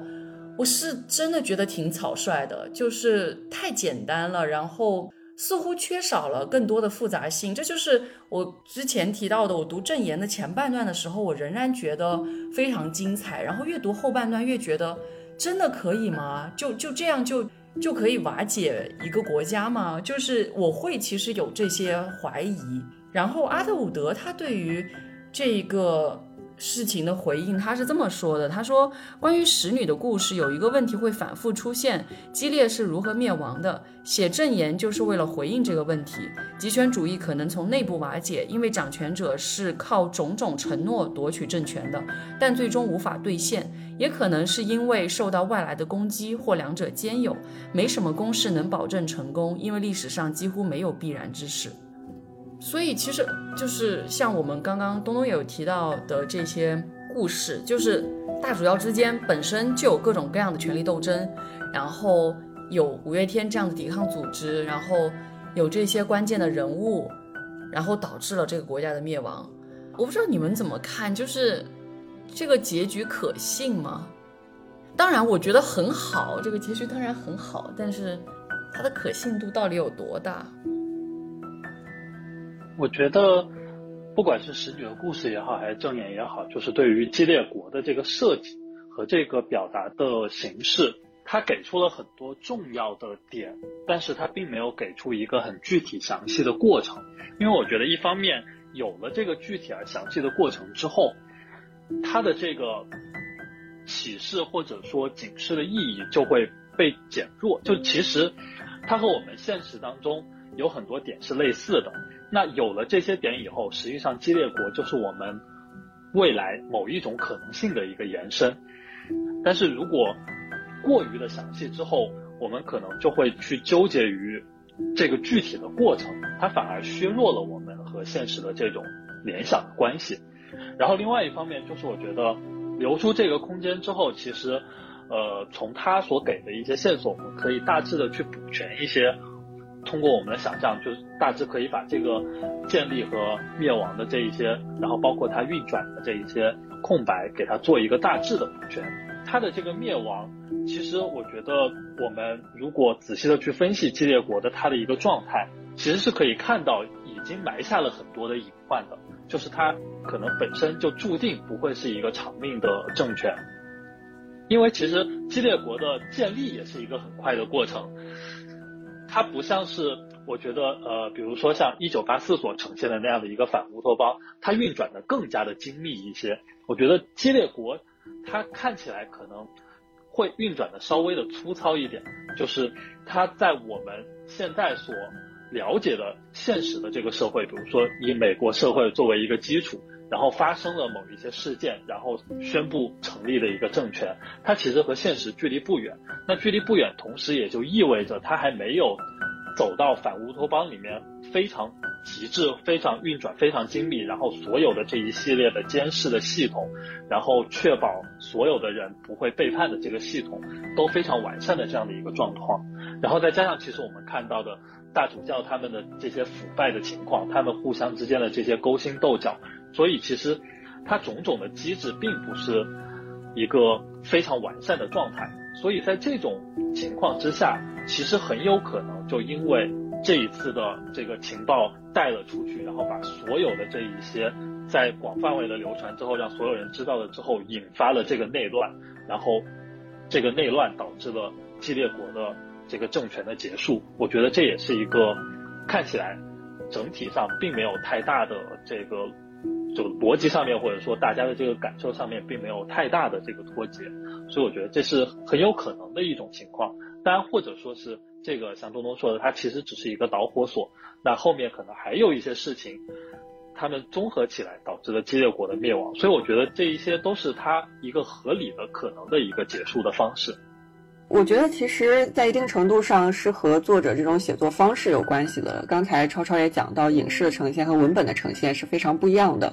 使女的故事》和《正言》里面，作者都有强调说它是一种目击者文学，他们都是第一人称视角出发的。这其实就是给出了一些限制。虽然里面有莉迪亚嬷嬷这样在一个比较高层的女性，但她仍然是被困在她所能够接触到的范围之内的。所以很难会通过几个个人的口述给我们呈现整个激烈完整的从建立到灭亡的一个过程。但是我觉得作者采用这样的方法本身就是为了让读者更加能够共情、能够带入这样一个制度，因为它呈现的就是我们一个个体在这样的一个政治环境变迁中间他所经历的一切。当我读这个侍女的故事的时候，其实最让我感觉不寒而栗的一点就是这一切到底是怎么发生的，从什么时候发生的。刚才是我忘了，可能是谁提到说他一下子就灭亡，或者一下子就建立起来了。但是其实，在读书的过程中间，让我感觉很恐慌的一点就是，它不是一瞬间的事情。我们在读反乌托邦小说的时候，读者都可能会觉得震惊，说啊，这真的可能吗？真的会这样吗？但事实上，很多时候就像是阿特伍德在新版序言里面写的，是很多的历史材料孕育了使女的故事。它不是在预言未来可能发生的事情，而是已经发生的事情的集合。那么这一切是从哪里开始有征兆的呢？嗯，从建立上来说，可能是报道里面针对女性的暴力事件日益增长。但那个时候就像是琼说的，报纸上的消息对我们来说就像是别人做的噩梦，我们会说啊好可怕。但是那些新闻可能过于惊悚，我们会觉得离自己生活很远，我们是普通人，不可能成为新闻人物。那也可能是书中大动荡之后，报纸受到审查，个人出行受到限制，色情商场关门，大家都说，哎呀这是应该的呀，这是在保障我们的安全呀。那些流动妓院早就应该取缔了呀。然后是越来越高涨的分数。然后是女性的信用卡被冻结、被开除工作，可能不管是看剧还是看书的时候，虽然我们已经是外部视角了，我们是第三方视角了，但是我们可能会直到女性信用卡被冻结、女性被开除工作，才突然意识到，坏了，不一样了。但是其实我前面讲到所有那些都是征兆，剧集里面是还有一些补充的，比如说性少数群体被压抑。在学校里面，本来有几位老师在桌上摆了自己和伴侣的照片，然后都悄悄收了起来。前面我介绍过 Emily 这样一个人物，让我很心痛的一个点，就是在 Emily 还是讲师的时候，她有一次在下课之后专门去鼓励课上那个女生说，作为女性研究者要坚持自己的研究想法。然后那个时候她接了一个电话，那个女生就看到 Emily 的手机壁纸是他和妻子、儿子的照片。那下一个镜头就是院长告诉 Emily 说，有人举报他伤风败俗。虽然没有明确拍出来，但是有很大可能就是那个女生举报了 Emily。那也许这种举报的风潮也是一切开始的征兆，同时也是一个后果。我们现在回头看很多历史事件，都会说：“哎呀，一夜之间变天了。”但其实所有事情都是有迹可循的，没有什么是一夜之间变天的。比如说之前某一年，我好像有给大家推荐过一个电影，就是我在伊朗长大。回顾历史的时候，我们会提一些关键点：伊斯兰革命、两伊战争。但是对于主人公而言，变化就是点点滴滴的。街上的孩子们开始玩就是惩罚坏蛋的游戏。突然，哎，女性出门要戴头巾了，警察上门查酒了，一切就是这样渐渐发生的。那激烈国的灭亡，因为书中没有给出详细明确的时间，就是他没有给出说用了多少时间灭亡的。尤其是莉迪亚·嬷嬷的她的技术，她就是在最后她有那个预感之后，她就自杀了。所以一切也可能不是这么简单，就是结束了的。虽然我对于正言的后半部分是有一些感觉，有一点点草率的地方，比如说那个扳倒维达拉嬷嬷那一块，我就觉得啊，是不是有一点太过简单了？对，会是有一些疑惑。但是我想，激烈的灭亡也不是一瞬间的事情，只不过我们作为这个外部读者，我们可能作为研讨会的研究人员，回头看的时候会把。艾格尼斯和尼克宝宝出逃，然后传递信息，这个作为一个关键点，但它对于生活在其中的人们，它仍然是一个逐渐变化的一个过程。另外，我有一点感慨的就是在书里面，其实三代人的这种经历也是对我们现实的一个很好的映照。因为琼的母亲她是一个很坚定的女权主义者，她是个运动家。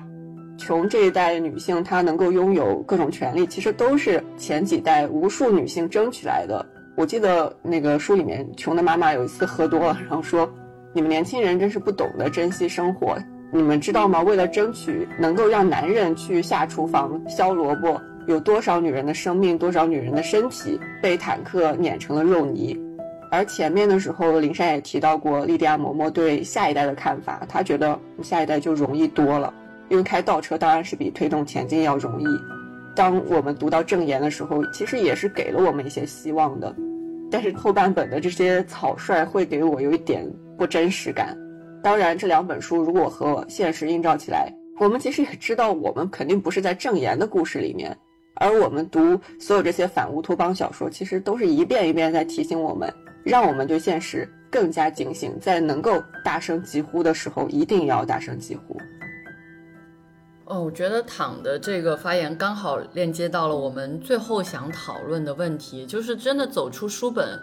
我们来看一看它跟现实的连接。对我来说真的是很震撼的，因为我提出要读这本书确实是六月二十四号，然后虽然花了很长的时间，最后才录了这期节目，但是这个过程当中确实会反复去思考一些很基本的问题，比如说我拿自己的经历来说好了，那我。一个月，大概一个多月之前，从加州到了北卡罗来纳州。那这两个州其实政策是非常不一样的。加州大家有名的知道，它相对来说是比较 radical 的这样的州，是对于各种各样的权益其实是更加在意，也更加会提倡的一个州。但是北卡呢，相对来说就处在一个更偏共和党的州，或者是相对来说保守很多的州。我当时其实有很认真的在看很多很多的新闻，虽然我可能没有任何生孩子的考虑，但是其实对于任何一种性侵或者性暴力的这种担忧，说实话，它是无时无刻不存在在我的生活当中的，就是我时时刻刻都会有这种害怕跟恐惧，包括走夜路这样的事情，都会让我会很担心。所以其实我有去看说。就是女性要有哪一些可能需要注意的地方。然后我觉得一个很有趣的一件事情就是，有一个新闻报道说，其实现在苹果的那个健康那个那个 app 那个应用是可以记录女性的月经周期的，它也会提醒你你的月经周期是什么。然后我就看到一个报道，让我觉得很惊恐，就是。有一些公司，或者说有一些不知道是什么样的机构，它可以通过对你这样应用的一个数据的收取，来确切的知道你这个女性会在什么时候来月经，来与不来，然后来判断你的生育。哇，我当时可能可能有一点点危言耸听，这个新闻听起来，但是我当时是很紧张，因为我有一段时间确实我觉得 app 很方便。它可以提醒我，那我就记上面就好了。然后真的是因为看了那个新闻，我又变成手记，我什么时候来月经，什么时候来完。我觉得这就是一个对于我的生活一个可能听起来非常小，但是但是是一个转变，会让我感到恐惧。这是我自己在面临这个罗素韦德案被推翻之后，会非常。鲜明、非常具体的一些恐惧跟一些担心。虽然我可能跟旁边的朋友去聊这些事情的时候，他会说：“哎呀，你你都还没有男朋友，什么什么，你不用担心这些啊。”但是，you never know，就是什么时刻会面临什么样的一个一个危险。我觉得对于女性来说，这些东西都是很实际、很具体的。对，这是大概是我自己的一种很很强烈的一种感受。我觉得在书中某些时刻，你也能。映照过来，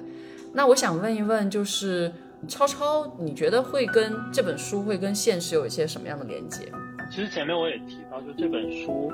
它对于激烈国的诞生、激烈国的运转，其实有很多的描述的点，就是来自于我们的现实。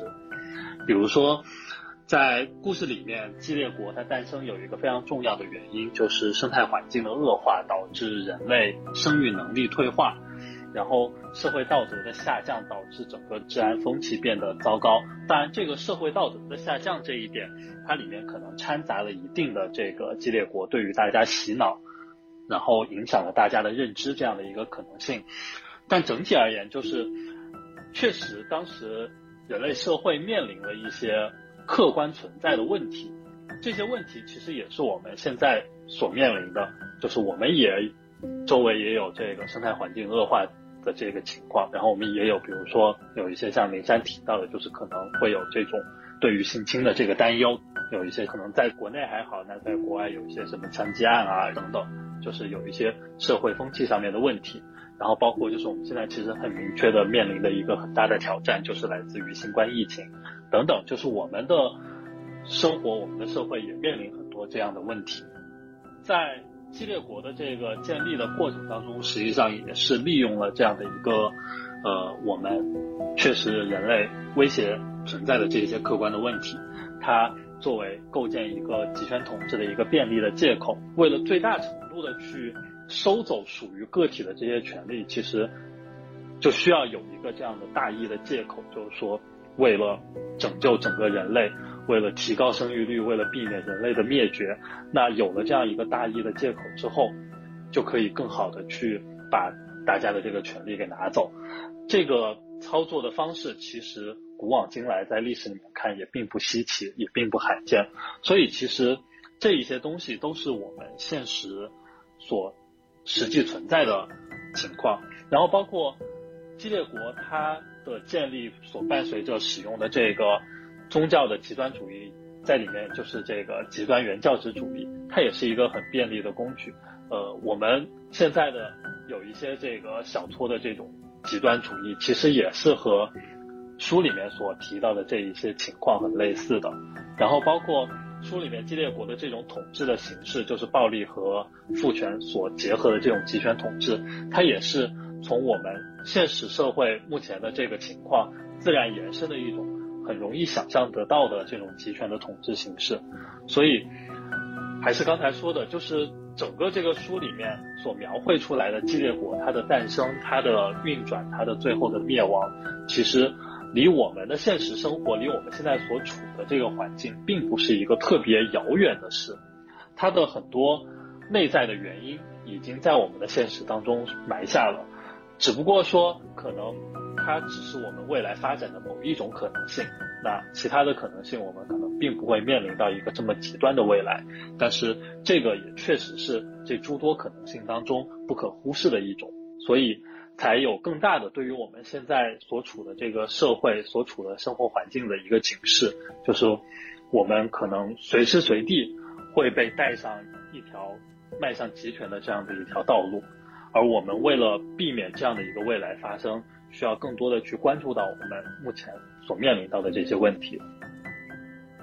刚才超超讲到了很多点，我其实想再单独讲一下前面灵山讲到的，就是关于生育方面相关的一些地方，尤其是堕胎、人工流产这些内容。因为在《译后记》里面，其实译者他有讲到使女的故事的一个诞生背景，就是阿特伍德当时在西柏林的时候有见证罗马尼亚实行了七七零法令。当时是齐奥塞斯库，他为了提高全国人口数，在一九六六年十月授权通过了七七零法令，规定说，除了四十五岁以上，后来改成的是四十岁以上，已经生育四个孩子，后来改成五个，或者是可能因为生育有生命危险，或者是由于强奸或乱伦而怀孕的女性之外，堕胎是非法的，而且避孕也是非法的。这项法令一直持续到一九八九年，齐奥塞斯库政权被推翻。在这里也是顺便给大家推荐一部我以前看过的以这个历史事件为背景的罗马尼亚电影，叫《四月三周两天》。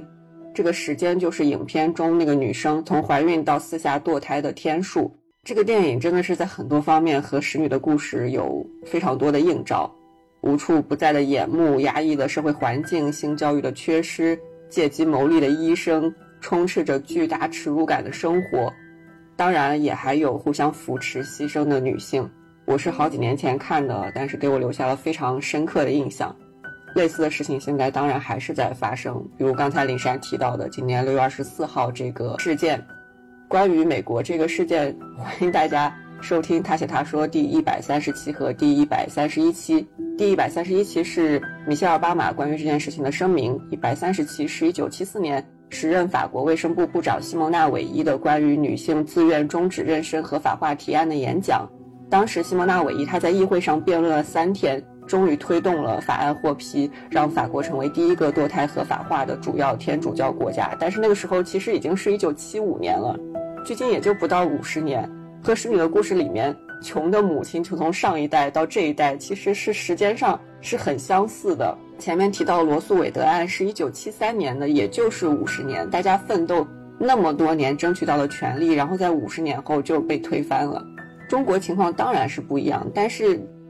你不能去比较说不允许堕胎和强制性流产的伤害程度。而到现在，我们也开始鼓励生育，这个我们之前聊过一期生育的话题，欢迎大家也去收听那一期的节目。当时也提到生育带给女性的一些潜在风险，在工作生活中的一系列隐性的障碍。虽然目前没有特别明面上的法律法规的这些东西，但是我可以提一些医疗相关的内容，比如说，二零二零年国家医保局公布的基本医疗保险用药管理暂行办法规定，避孕药品不再纳入医保统筹报销。当然，我也是要讲一下，这里会有一个公共卫生用药的问题，然后也会存在说这个避孕药品是作为纯避孕用途还是医疗用途是比较复杂的，我在这里先不展开。那再有比如说，二零二一年公布的《中国妇女发展纲要（二零二一至二零三零）》里面也是有提到减少非医学需要的人工流产。另外，在今年一月份发布的《中国计划生育协会二零二二年工作要点》里面也有讲到，开展未婚人群人工流产干预专项行动，减少青少年意外怀孕和人工流产。这里对于人工流产呢，我们说减少或者干预，我会愿意把它理解成对于那种满大街黑诊所、人工流产小广告的一种打击态度。但是接连这些政策出来，以及配套政策并没有跟上，是会让人有一些担忧的。我想到之前看的一张图，它左边是说人们以为的可以减少堕胎的政策，只有一条就是禁止堕胎。但是实际上可以减少堕胎的政策包括免费的避孕用品、全面的性教育、全民医保、带薪育儿假、社会福利资金、住房保障、实现同工同酬、投资教育事业等等等等。这是一系列的生育，从来就不是一个单纯的生理过程，也绝对不应该由女性来承担所有的成本、风险和职责。那关于这个现实的联想这部分呢，前面唐其实有说到，国内其实在限制非自然。性的这个终止妊娠制度方面呢，其实最近这些年呢是有很多的这个变化的。那么在国内呢，其实现在其实面临着生育率方面这个快速下降的这个问题。那这个问题呢又体现为两个方面，第一个呢当然就是这个生产率的这个下降，这个和激烈国的这个情况其实是有一点点类似的，就是女性在怀孕以后呢。啊，不管是由于主动还是被动的这个原因呢，停止了这个妊娠。那另一方面来说呢，其实是一个更为显著的问题，就是这个生产意愿的这个下降。这个呢，可以从我们国家放开了这个二孩，然后三孩政策以后呢，其实新出生人口其实并没有出现预期的这种大幅度的增加，也可以看出来。那么为了解决这个问题呢，其实现在很多地方呢又出台了进一步的相关的这个政策，包括说把生育和买车、买房，然后教育，还有各项的这个补贴政策相关联起来的这样的一些激励的这种措施。那么这些措施呢，相比于这种禁止堕胎呀，然后包括禁止非自然的这个妊娠方面的政策，看上去是更为温和的，更不伤害女性的。但实际上，在我们之前的这个生育节目，我们也有聊到这种。其实就有一点点类似于放开二孩、三孩的这种政策一样，其实某种程度上也变相增加这种女性的这个生育的压力。而且另外，我觉得就是这种激励的这种政策，虽然是打着这种。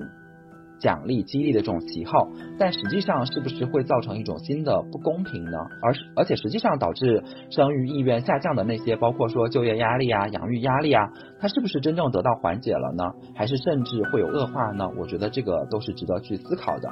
那另一个呢，就是这个暴力的问题。那前面超超有说到，在国内呢，可能这种极端的枪支暴力是非常少见的，但是刚好其实今年呢，国内也发生了一一起非常可怕的这个暴力事件。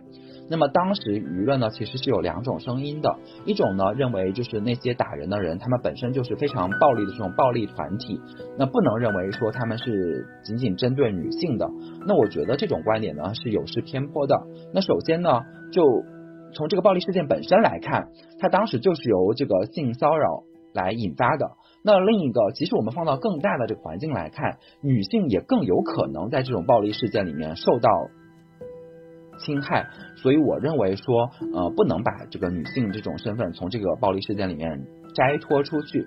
那第二个呢，就是关于如何解决这样的相关的问题。那很多人呢，其实建议说，呃，在当前的这个环境下，不要在凌晨，不管是男性还是女性，不要去出行。那第二个呢，就是说要加强这种安防措施，比如说增加很多的这个监控摄像头。这种解决方式呢，其实我需要提醒的就是，其实是在让渡我们自己的权利。那么，让我们不要在晚上出行，那么其实是让渡我们自由出行的这种权利。那么，增加更多的这种安防摄像头，是在让渡我们的隐私权。不是说这种方式绝对不能采用，但是这种方式是不是解决这个问题的最佳的方式，以及这种让渡是不是有必要的，以及我们要让渡到什么程度？而且，比如说像我们让渡了我们自己的这个隐私权，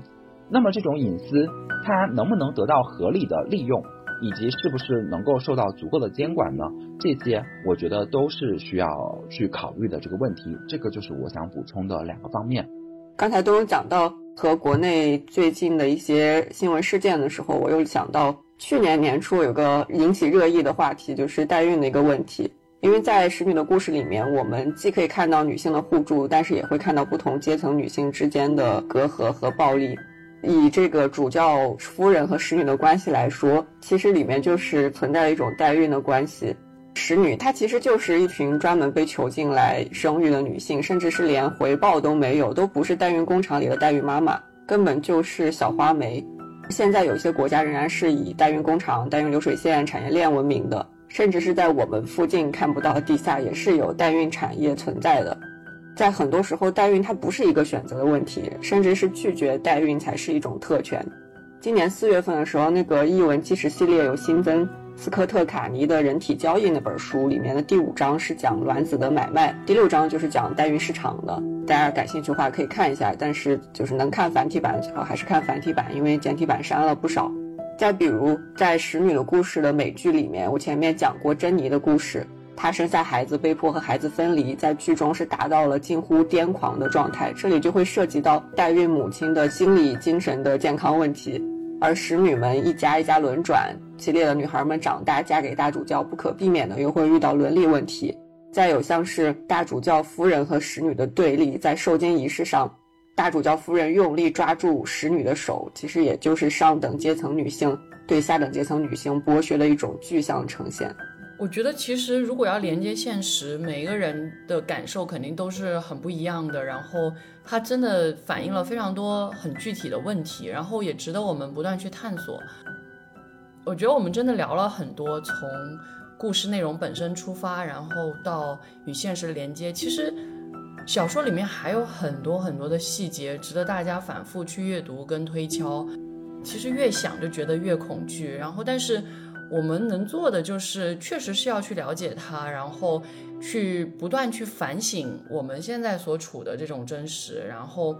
我觉得这个事情就已经是所谓的反乌托邦小说或者是推想小说，它想给我们带来的某些启示。那今天我们的节目就到这里了，我是蒋灵山，我是唐，我是东东，我是超超，我们下期节目再见。